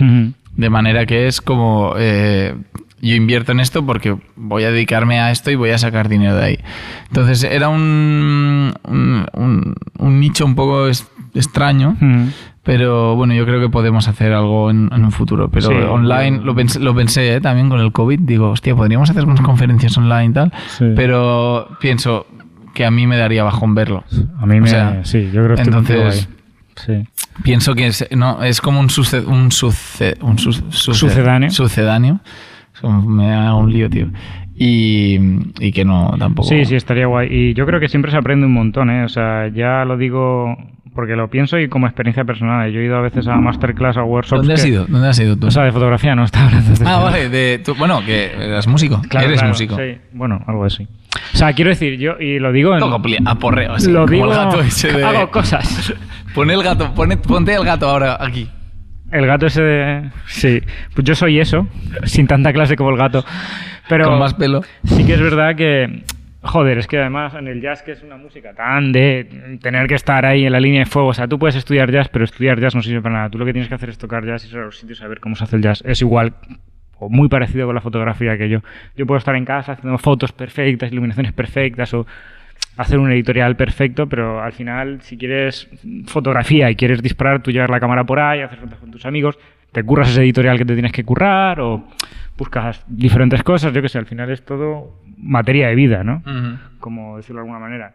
Y yo puedo asegurar que en los últimos dos años de carrera aprendí más en dos masterclass una con Ernesto Uriñac y otra con Perico Sambit, que en todos los dos años de carrera. Ah, sí, me contaste. Me Estoy contaste. segurísimo. Porque, Pon los enlaces también. claro, o sea, si no conocéis a Perico Sambit, mal, porque es un Ya, es un- crack de la vida, crack. aparte vive aquí Y en Malasia. de aquí. Sí, y Ernesto es de Málaga, pero estuvo también aquí. Pero es buena persona viviendo. también. Sí, es muy majo. Y tienen, bueno, Perico es un puto máquina. Entonces, aunque Perico, en la, por poner una analogía, en la masterclass te diga, tienes que tocar las escalas así, o tienes que tocar sobre este acorde de esta historia, o tienes que tal, esto es como la fotografía eh, en ese sentido, aunque venga John y te diga tienes que disparar a cross 100 con la Rolex y esta que yo hizo, eso no es lo que te va a pasar en la realidad. Lo que tú vas a ver en la realidad es a John disparando una foto, moviéndose, hablando con FinLab Mm. para que se lo revelen o para o tal, o viendo el tipo de persona que es, cómo te explica que enfoca las sesiones. Yo qué sé, tampoco lo conozco. Todo esto me lo imagino. Pues esto es igual, o sea, esto es Mm. como si te dicen, no, yo qué sé, si tocas bemol 11 suena a jazz. Es como, no. Ya. Alguien te tiene que explicar por qué suena jazz como tocas bemol 11 o qué es, Es una un movida y tal. Bueno, Pero es esto que es esto igual. nos da para tres podcasts. Perdón, sí, sí, ya me estoy... Es que es, pero porque es que podemos entrar en una, es que es, a Una mí me espiral flipa, de ¿eh? creati- a mí pero también, lo sí, sé sí. porque es que si no, eh, ya. No, no, vamos a cortar ya. Sí, Eh, en la última pregunta que molaría poner por secciones. El, minuto este hablamos de esta pregunta, ¿sabes? Que creo que estaría guay también. Creo que eso no lo podemos hacer todavía. ¿No podemos? No, ¿Por qué no? Eso para, creo que eso es, bueno, no sé, habrá que preguntarle a Chechu, pero creo que eso lo puedes hacer cuando tienes YouTube Studio, pero eso tienes que tener ¿Ah, sí? 4.000 reproducciones. Así Ah, vale. Uh, no llegamos. Que es cuando puedes monetizar las cosas, poner anuncios, Ah, vale. poner... No, no, no. o sea, a mí no me da la opción a día de hoy. Vale. Igual soy gilipollas tampoco lo sé. Eh, igual somos gilipollas también. Puede, es una- Apple nunca, es una, nunca es algo que podamos descartar. Sí, sí. En ningún momento. Puede ser, claro. Picha vieja. Polla, polla. Eh, ¿Cómo os deshacéis de los químicos? Hoy no tengo el, CCO, me va. Eh, muy buena pregunta, eh, y lo hemos comentado brevemente, y no me acordaba que estaba esta pregunta por aquí. Eh, a nivel industrial o a nivel profesional, eh, hay, te obligan a tener un, un- un servicio de gestión de residuos contratado con, con alguien. Entonces nosotros trabajamos con una empresa de equivalencia y cada seis meses o cuando tengamos tenemos los, los bidones, son bidones de 200 litros, tenemos varios, porque separas eh, el revelador de color Claro. y el blanqueo y el fijador van juntos. Mm. El estabilizador al final es prácticamente jabón, No, jabón, no, no. Jabón. Y, y se- se- no, no, es, no es tan nocivo. Y eh, nada, eh, vienen, se llevan la carretilla, te traen un bidón nuevo y, y ya está. Y Entonces pagas lo que es el transporte, el procesado por litros que recogen de cada química, Mm. igual con los canisters, los chasis también se los damos, los plásticos también. Y todo lo que es como así más los consumibles eh, lo, sí, lo llevamos ahí. o hay una empresa que lo gestiona. Sí, lo que comentábamos era lo de. ¿Pero esto lo hemos dicho en cámara o fuera de cámara? ¿El qué? Lo de las botellas del al punto limpio. Eso ha sido en cámara. Vale. Ha sido hace una hora. Eh, sí. Sí. Y, Em, y nada, pues es eso. Eh, no, no, hacemos un, un clic a. Ah, un- de esto de y, una marca. y eso, que no, no hay mucho más. Pero ya es, es bastante. Los, los más nocivos puede ser el revelador, que es el que tiene la hidroquinona, y el fijador, que almacena la plata. Básicamente es lo que, lo que saca la plata en el exceso de Mm, plata. tal, sí. Sí, y ya está. Mm, Vale. Sí. El blanqueo me dijo el de Bellini, conocí los, los italianos que hacen kits de CN2 y tal, em, que me dijo que el blanqueo no, no, es, no es excesivamente nocivo y dice, si tú diluyeras el blanqueo muchísimo, es bastante similar a, a tipos de fertilizante que se usan para el campo. Ah, hostia, eso creo que me lo habías comentado tú. Ser, Alguien me lo había comentado esto. Sí que lo Sí. he oído antes, pero no me acuerdo. Sí, dónde. sí, y yo sí, que sí. mo- ¿Estás seguro? Hostia. Sí, sí. Buah, revelas en casa y tienes abono para Bueno, yo no haría mucho eso, pero... Igual hay un filón. Eh, yo quería comentar una cosa más. Lo que, lo que sí, tienes en mi libreta que estás pisando sin parar. Vale. Estaba ya un poco jodida. Esta libreta es la que. eh, ¿Cómo se construyó Carmencita Lisboa? Está todo apuntado ahí. sí. Eh, eh, que estábamos hablando eh, también en la comida, sí, hablar un poquito de cosas de Carmencita, de clientes de aquí, algún rollo que pasa así interesante, ¿sabes por dónde voy? Algún youtuber que ha mandado algún rollo aquí a Carmencita. ¡Ah! Vale, vale, vale. Cosas. eh, Hmm. pero eh, planteado tú. tú- des- de- de lo- Claro, es que lo estoy planteando fatal porque no sabía cómo introducirlo y estoy pensando también en no, en no consumir mucho tiempo por oírnos. Vale, Entonces, no, es. eh, pero como, es que tampoco sé cómo hablar de eso. O sea, no sé. O sea, tú dijiste, eh, tío, molaría que hablar de Ujú. esto. Y yo, bueno, esto pasó, pero no, yo no le doy más importancia porque si esa persona. O podemos dejar la intriga y que todo el mundo piense que youtuber manda los carretes a no, a y ver, no es me como. No lo. A ver. La intriga mola, ¿eh? no saben cuál. Es americano y es muy famoso. Ya, pero. Es que estás. Pero, a ver, estás haciendo aquí un clickbait eh, máximo. Si no lo va a ver nadie esto. Ya, porque estamos ya al final. Pero, a ver, la historia es que nosotros desde, desde Carmencita siempre nos ha- hemos querido, y yo creo que como fotógrafo, porque me gustaría que cuando hubiera empezado hubiera la, un 10, que hubiera un 5% hace 10 años del contenido de Buah, película ahora. Sí, sí, sí. sí. que hay ahora. O sea, yo ya hubiera flipado.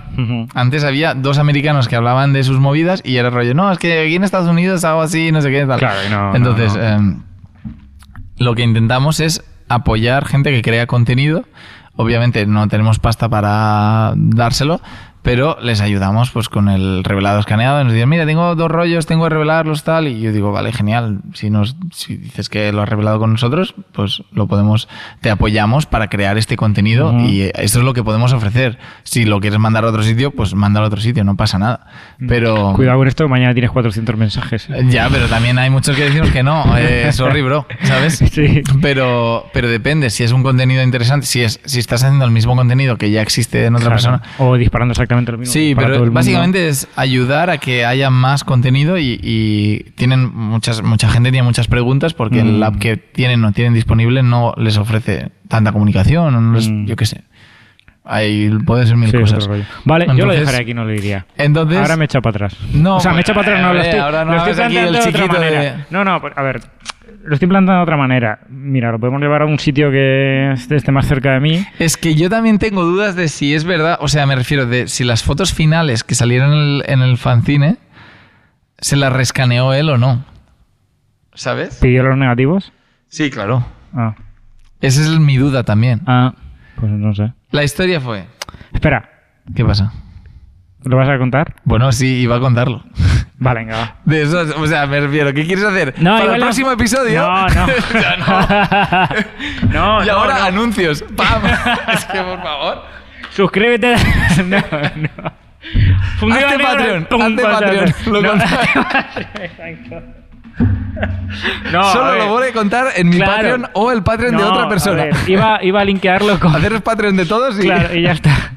Y- Que por cierto, ahora en serio, haceros Patreon, que no cuesta nada. Yo me he sí, hecho Patreon Pero no de, nuestro, de la gente que mola. de que Chechu y no- no de. Nico, Y de Nico. que podemos dejar sus Patreons. Y Carlos y. Leo creo que también. Ah, tienen pues también. Leo Eh, tiene, Carlos tiene. Mierda, ahora Patreon. me van a hacer ser, ser su Patreon también. porque- Carlos, ¿no porque- eres Patreon de Leo? Eh, no sabía que tenía Patreon. Creo que se lo ha abierto ahora. Sí, lleva poquito. Creo que ahí sí. Que, la- que lo que yo iba a decir, o cómo lo iba a enlazar, es que como en Instagram Carmencita está haciendo ahora las entrevistas a clientes, Sí.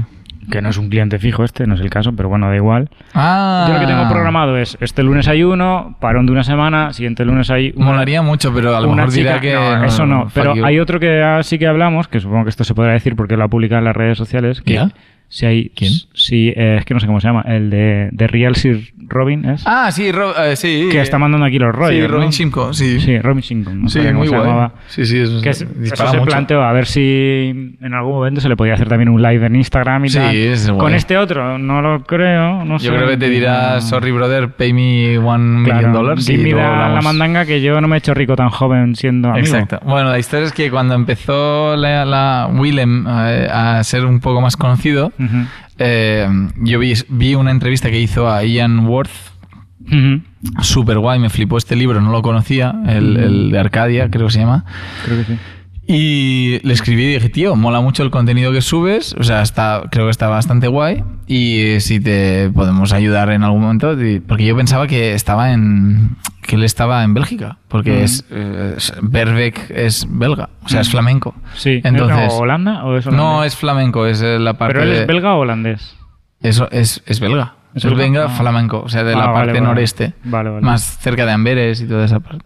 Entonces, eh, me dijo que él estaba en Estados Unidos, que su, su familia vivía allí, y trabajaba con Labs en Estados Unidos, que Mm. conocía FindLab y no sé qué tal, pero que era rollo disparo, revelo, eh, mañana, me lo, mañana me lo traen, lo escaneo, subo el vídeo pim pam. ¿Sabes? Era como esta Sí, dinámica. sí. No, al principio era un poquito estándar. Al final has dicho el nombre. Sí, pero no pasa nada. Joder, tío. ¿Pero qué querías? Bueno, pues crear lo, puedes, lo puedes editar. Sí, puedes editarlo. Bueno, ya saben, americano ya habíamos dicho que era. Bueno, pero... Sí, de americano- todas maneras que tampoco se casa con ningún lab y si no se casa ningún lab... No, que va, que va, pero es que a mí me mola también porque creo que es... Bueno, casarse, mala palabra he usado, ¿eh? Que no voy por eso. No, pero creo que está bien, o sea, él escoge a- y, y totalmente, rollo, no, yo hago esto y también es, él genera su contenido independientemente que Mm. si se viste de Nike o si dispara con Mm. Pentax, le da igual. Entonces, em, le dijimos pues lo mismo, eh, tío, si necesitas algo de- o tienes algunas dudas de revelado, escaneado o quieres probarnos y a ver qué tal. eh, y dije, ah, pues guay, a lo mejor sí, porque no os puedo enviar desde ahí, pero cuando esté por Europa tengo un proyecto en Noruega que quiero hacer fotos em, para un libro, no sé cuántos. Ujú. Y, y dijo, ah, vale, vale. Y un día, al cabo de unos meses, escribió, ay, tío, te voy a mandar estos rollos, no sé qué, tal. Y digo, ah, vale, bueno, o está guay, no sé cuánto. Pero estaban guay las, se quiero decir. Porque Sí, yo eran en como- el vídeo sí que dijo que tuvo muchos problemas para hacer Sí, las tuvo fotos muchos problemas. Además, muchas le salieron desenfocadas porque eh, tuvo un problema con la. Con el la, fuelle este hidráulico No sé la- qué le pasó. Sí, creo que era Se algo. congela- creo que era que se congelaba el hidráulico del fuelle y tenía que calentar la cámara. Puede ser, Usarla pero- dos minutos. Pero tuvo seguía, se problemas, creo que eso se dio cuenta ahí, en, Sí. in situ, pero cuando les es- recibió las fotos también tenía desenfocadas. Mm. O sea, que no lo había visto hasta que vio los scans.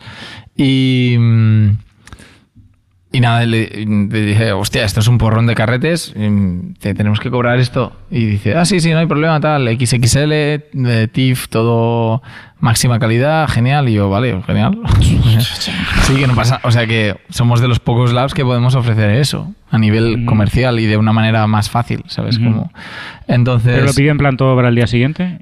No, no era Rush, porque Ah, era un proyecto largo, pero pedía eh, eso, XXL, que es 5.000 por... En, en el caso de la receta son 6.000 y pico. eh, y porque 6 por 7 Ujú. y, eh, y creo que pedía TIFF también. Entonces son, en- son archivos de 200 megas, o sea, es una locura. Pero bueno.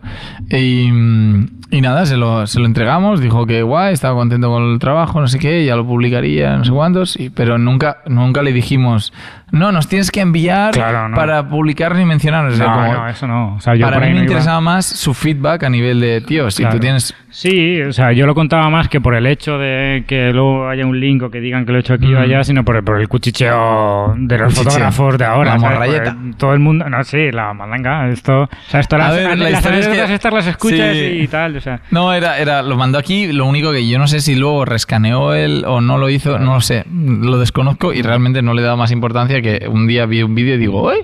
Cine de Norway. Y digo, "Mm, a ver, esto, hostia, esto me suena. Claro. Y. Sí, yo lo contaba, o sea, y quiero decir, yo lo quería sacar a palestra porque son pues anécdotas de estas tonterías del analógico que siempre son, a mí me resultan graciosas, no sé. Cuando tú me dijiste, tío, pues hemos hecho los scans estos de Willem Berbick y yo dije, ¿eh? Hostia, no sabía que mandaba aquí, me contaste esta historia. Bueno, como, fue, "Ah, fue por mola". eso. O sea, supongo que si estuviera en Europa, lo que intentamos nosotros es ofrecer un servicio que, que, que sea lo más competitivo y lo mejor posible y lo más completo, mm, que no, no vamos a... Nuestra filosofía no es ir a precio, porque creo que ahí no podemos competir, porque siempre habrá una persona, igual que si eres fotógrafo o fotógrafa y compites por precio, es un camino mm, muy chungo. Porque siempre habrá alguien que viva con sus padres, que tenga una cámara de no sé quién y nunca ha pagado por nada. O si tienes un lab, dices, no puedes competir con el precio de esta persona, porque se está autorrevelando. Entonces, Sí, claro. O si tienes un lab eh, de cara al público o si tienes un si lab te- en tu casa. O si tu tío es fotógrafo y usas todas sus cámaras, y me refiero. Claro. mm, Entonces, para nosotros el objetivo es competir en servicio a nivel del servicio que damos, que sea lo, lo que nosotros creemos que es el estándar de calidad, que es, que es viable económicamente y- Claro. y, de la dedicación. Y por eso tenemos un equipo de 13 personas y ahora más, porque necesitamos más, tenemos mucha editorial y mucho rush de un día y formatos grandes y bueno. Y la- la- nada, y era básicamente que nos probara y que él decidiera si le Claro. interesaba o no. De todas maneras, es que estando en América es jodido también. Sí, no, no creo tampoco que lo mandara porque es, es rollo, creo que se escanea él también algunas cosas y tal, pero... Eh, en algún vídeo sale que eh, trabaja con un lab que hay ahí en Brooklyn o algo de Sí, eso. de estos. lo hacen todo, le hacen las copias en papel también. eh, Sí. son, o sea, reveladas en papel guay. ¿no? Justamente Prints vino, vino este fin de, antes de, esto, hace unos días, Lucas Garrido, que es un foto, este tienes que ponerlo, tenemos que ponerlo. Sí, Lucas, link. es, el trabajo de Lucas es la puta es la polla. hostia. Y eh, me ha enviado Uy, la ahora puta polla, las- los previews de la portada de la revista que está Sí. haciendo, que te cagas. Sí. y eh, una editorial guapísima con Nati Peluso que bueno cuando esté esto ya live Sí, ya estará no habrá pasado ya habrá salido y, mm, y decía que él, había- él trabaja en Nueva York porque es donde, donde empezó ¿Dónde? a currar ahí Sí. Y dice no me, me cuesta mucho también encontrar hay labs que me lo hacen muy rápido pero pff, una, un scan es magenta el otro verde el otro no sé qué ahora falta un rollo no sé qué y otros me lo hacen más o menos bien, pero olvídate de decirles que lo necesitas para. Dicen, no, no, pues toma tus rollos y te vete a, a tu casa, no me molestes, Mm. ¿sabes? Entonces era como, nos dijo, hostia, es que encuentro un servicio con vosotros de puta madre, puedo hablar con vosotros, tal, rápido, responde. Claro, es que. Y bueno, muy guay. Y, y lo queremos un montón. O sea, fue un placer que viniera aquí, se sentó ahí con el escáner para ver cómo salían en el esto. Hostia. Se vino de Barcelona en moto. Hostia, qué grande. Porque, se- porque ya tenía una moto que se había comprado y tal. Y a mí, como persona que también me gusta ir en moto y en carretera, eh, digo, joder, planazo. Y mm, vino por la mañana, a las 10 estaba aquí, pim, eh, dejó los rollos, se quedó a dormir una noche y al día siguiente se llevó los rollos y tal. Y, y ya está. Y le entregamos los scans entre que tardaba él de volver de aquí a, a Barcelona, que eran tre- tres horas y algo. eh, ya está tenía en el Dropbox. Y brutal. Y saldrá nada, pero, pero súper guay. O sea, fue una experiencia súper. Que eso es otra cosa que tengo que hacer, no te lo he dicho. ¿El qué? Eh, Un segundo, que creo que nos hemos quedado sin vídeo. Voy a chequearlo. ¿En serio? ¿Hay vídeo? Súper profesional. ¿Y si ponemos. ¿Y si ponemos un espejo ahí y así vemos el vídeo de. ¿Sabes? Ya. Eh, eh, Abel tiene un problema con comprar gadgets por Amazon. No, o sea, Abel tiene un problema con no tener cámara de vídeo. Ya, también es verdad. La. mm, Harry, antes de. sponsorízame. Antes de que, o sea, cuando se pueda volver a ser no covidico, em, o sea, que no te pongan en la presión por realizar eventos, eh, molaría mucho hacer un Open Lab dos veces al año, que viniera quien quiera, solo te tienes que apuntar, es gratis. Bueno, o a lo mejor es 5 euros o 10 euros, simbólico, porque, porque si, si, bien, si te Puertas apuntas... abiertas. Sí. Puertas abiertas como por, por un día entero y luego pues que puede haber slots de bienes y te explicamos si te puedes sentar o lo que quieras. Mm. Y más que nada para eso, para ver cómo, cómo funciona el lab y, y, Mm. pues a lo mejor hacer un- una pequeña fiesta o algo así. Tampoco, pero gente que diga, hostia, tengo, siempre he tenido ganas de saber cómo funciona el lab. Pues mira, tienes el Open Lab tal día, porque como la fábrica de Ilford, que antes lo hacía, Sí. que abría una vez al año, Mm. Y podía y había un grupo de peña que podía ir, te apuntabas y no sé qué, y te enseñaban la fábrica. Y Kodak lo hace también. Sí, sí, lo he visto. Es brutal. Bueno, Kodak lo hizo además con los tíos de Negative Feedback cuando estuvieron allí, que les abrió todo el parque Ne- Kodak. ¿Negative feedback? ¿En serio? Sí, ¿no has visto ese vídeo, tío? Yo he visto el de Estudio C41, pero... No, no, fueron el George este... ¿En eh, serio? Aslan, el chino este que tiene más pasta. Chino, tío, no sé si esto que he dicho es políticamente correcto. Eh, Aslan, eh. George y un par más. No, creo que tiene descendencia Tienes, asiática. que, no es asiático. tienes que, que poner un montón de... Sí, uf, voy a censurarme. Y fueron allí a... Es Buffalo, ¿no? ¿Dónde está? El est- No, Rochester, tío. Rochester, perdón. Rochester, el la condado. ciudad- Me he equivocado de condado, ¿no? No, es Nueva York. O Es sea, no- el o sea, condado... no, no, el, el estado es Nueva York. El estado es Nueva York Pero el y la condado- ciudad... No, la, la ciudad es Rochester. Ah, vale, yo pensaba que el condado era Buffalo. Bueno, da igual, que está Mm, por ahí también. Que vale. hace un frío de la hostia. Y sale nevando y tal, y sale un tío con el todoterreno que los recoge en medio de la nieve, se ¿En los lleva, serio? les enseña toda la fábrica. Hostia, qué guay. Salen tocando los agujeritos que quedan de perforar el 35 ¿En y serio? Voy a ver este metiendo- vídeo. Salen metiendo la mano y diciendo, es como arena de, analógico y tal. Sí, ¿Cómo sí. mola esto? Sí, sí. Hace ya esto, ¿eh? Por lo menos tiene un año o dos el vídeo. Ya, pero es que ya. Yo cuando lo vi dije, qué cabrones. Y encima hacen Ya. la típica coña de que llevan, no sé, una RZ o algo así y enfocan y lleva dentro un 400H. Pero esto es un poco de notario. Creo, ¿eh? creo que no sé si es en ese vídeo que se ve la parte que tienen allí de gente de mm, un sector de escaneo que tienen en Kodak y creo que sale algún Frontier por ahí, ¿eh? Sí, seguramente. Claro. Creo que es en ese, no me acuerdo si es en ese vídeo. Hay- Hay por ahí un vídeo que se ve. Me estoy quedando sin voz ya. Seguramente. La fábrica de Kodak o alguna delegación de Kodak con un Frontier ahí precioso plantado. Claro, pero es que básicamente porque ellos cuando crean el, el carrete tienen, Tienen que, que comprobar probar, claro, con las máquinas que hay. Sí. Entonces, el... Yo solamente quería buscar ahí la controversia. Ya, pero... A ver, que... pues, Soy un sens- el sensacionalista Es un poco clickbait, pero es un yo. poco clickbait también el, el de negative feedback últimamente. Bueno, sí, últimamente está la cosa Sí, diferente. no sé. A lo mejor se quiere cambiar la Leica y tiene necesita unos cuantos views. Sí. la historia... ya tiene, creo que es una M6 o algo así, ¿eh? Yo creo que tiene tres o cuatro. Bueno, sí tendrá. Em, no, te iba a decir... Otro el- amigo que no vamos a tener de YouTube. No, y lo escribimos hace mucho tiempo. Cuando, cuando era pequeño y empecé, digo, un tío, un, es un cantante de trap que dispara fiel y que tiene 15 años. Y no, pero me dijo un colega en común, Dan Rubin. Hostia, tío, se nos está yendo. Dan Rubin sí que ha hecho cosas aquí. Dan Rubin, sí, sí, ha venido aquí, ha hecho, ha hecho un workshop aquí también Ah, y todo. eso me sonaba, es súper colega. Sí, sí, es súper amigo también de él. Sí, él, él se conocían de cuando vivían en Londres. Mm. Y me dijo, no, es que él, él quiere ser fotógrafo y, lo- y empezó el YouTube así como una cosa, pero no quiere rollos ni nada. Es como, yo estoy en mi movida y ya está. Sí, también. Entonces, yo lo respeto un 100%. O sea, Sí. También te digo, hay un vídeo que sale ahí en Los Ángeles, en Venice Beach, que sale con una caja de 400H y sale, muchas gracias Fuji, una caja, ¿eh? ah, de puede ser. 120. Sí, me lo creo. Gracias Sí, por sí. mandármela. Y yo contaba, digo, ahí- Sí, ahí, por lo 100. menos La- una caja, caja. Caja, es caja de 120, es ci- 100 rollos. 100 rollos es las que comprábamos aquí también.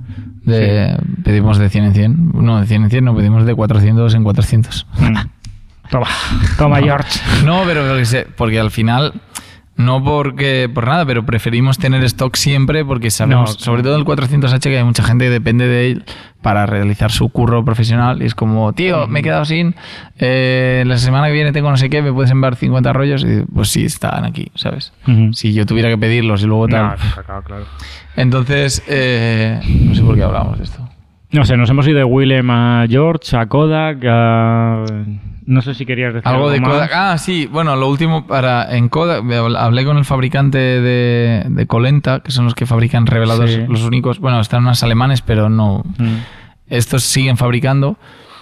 Y, y me dijo que Kodak les compró a ellos una Deep and les contactó para comprarles una Deep and Dunk para revelar E6, porque no tenían.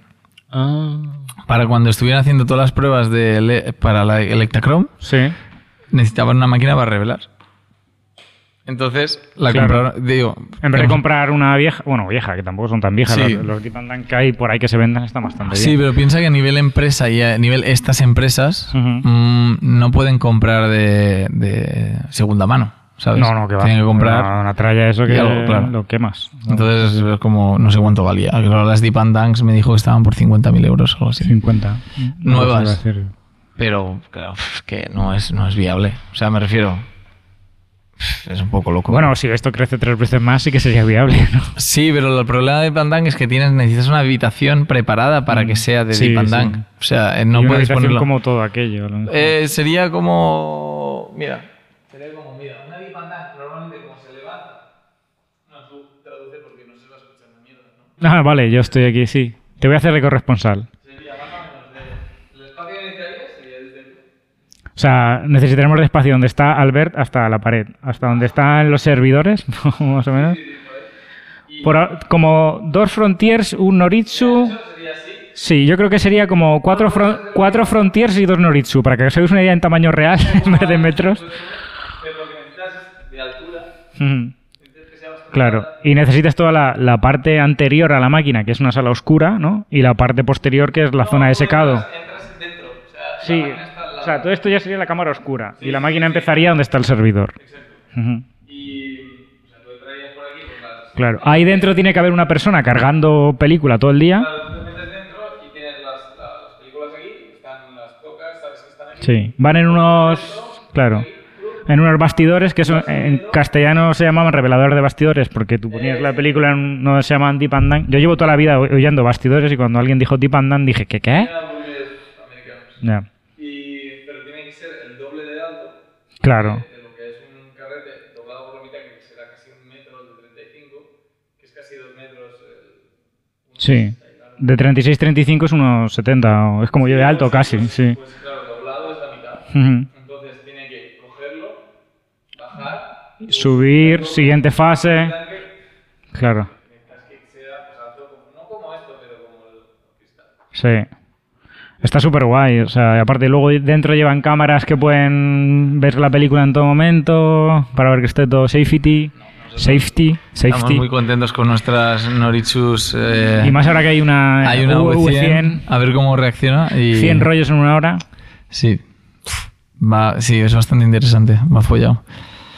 Yo creo que plegamos, ¿no? Plegamos, yo, yo Sí. ya me he levantado ya, eh, me ha dado un bajón ya y digo, Solo llevamos una hora 45 si alguien, si alguien sigue aquí. y no sé si nos habremos quedado ya sin vídeo. Le decimos algo a Chechu a ver si, si se entera, porque Chechu nunca- dice que, hey tío, sí, muy guay el podcast y no se lo escucha.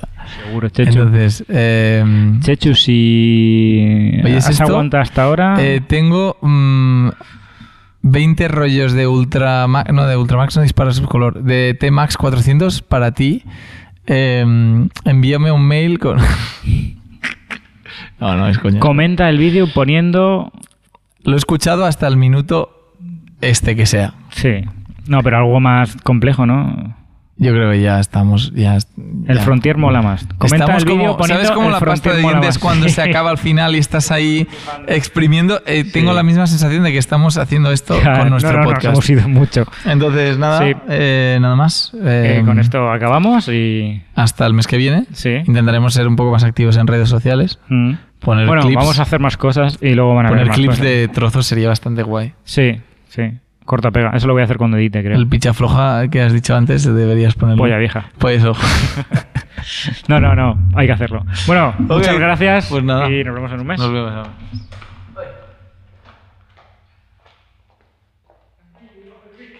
¿Tú crees que se ha? Ah, no.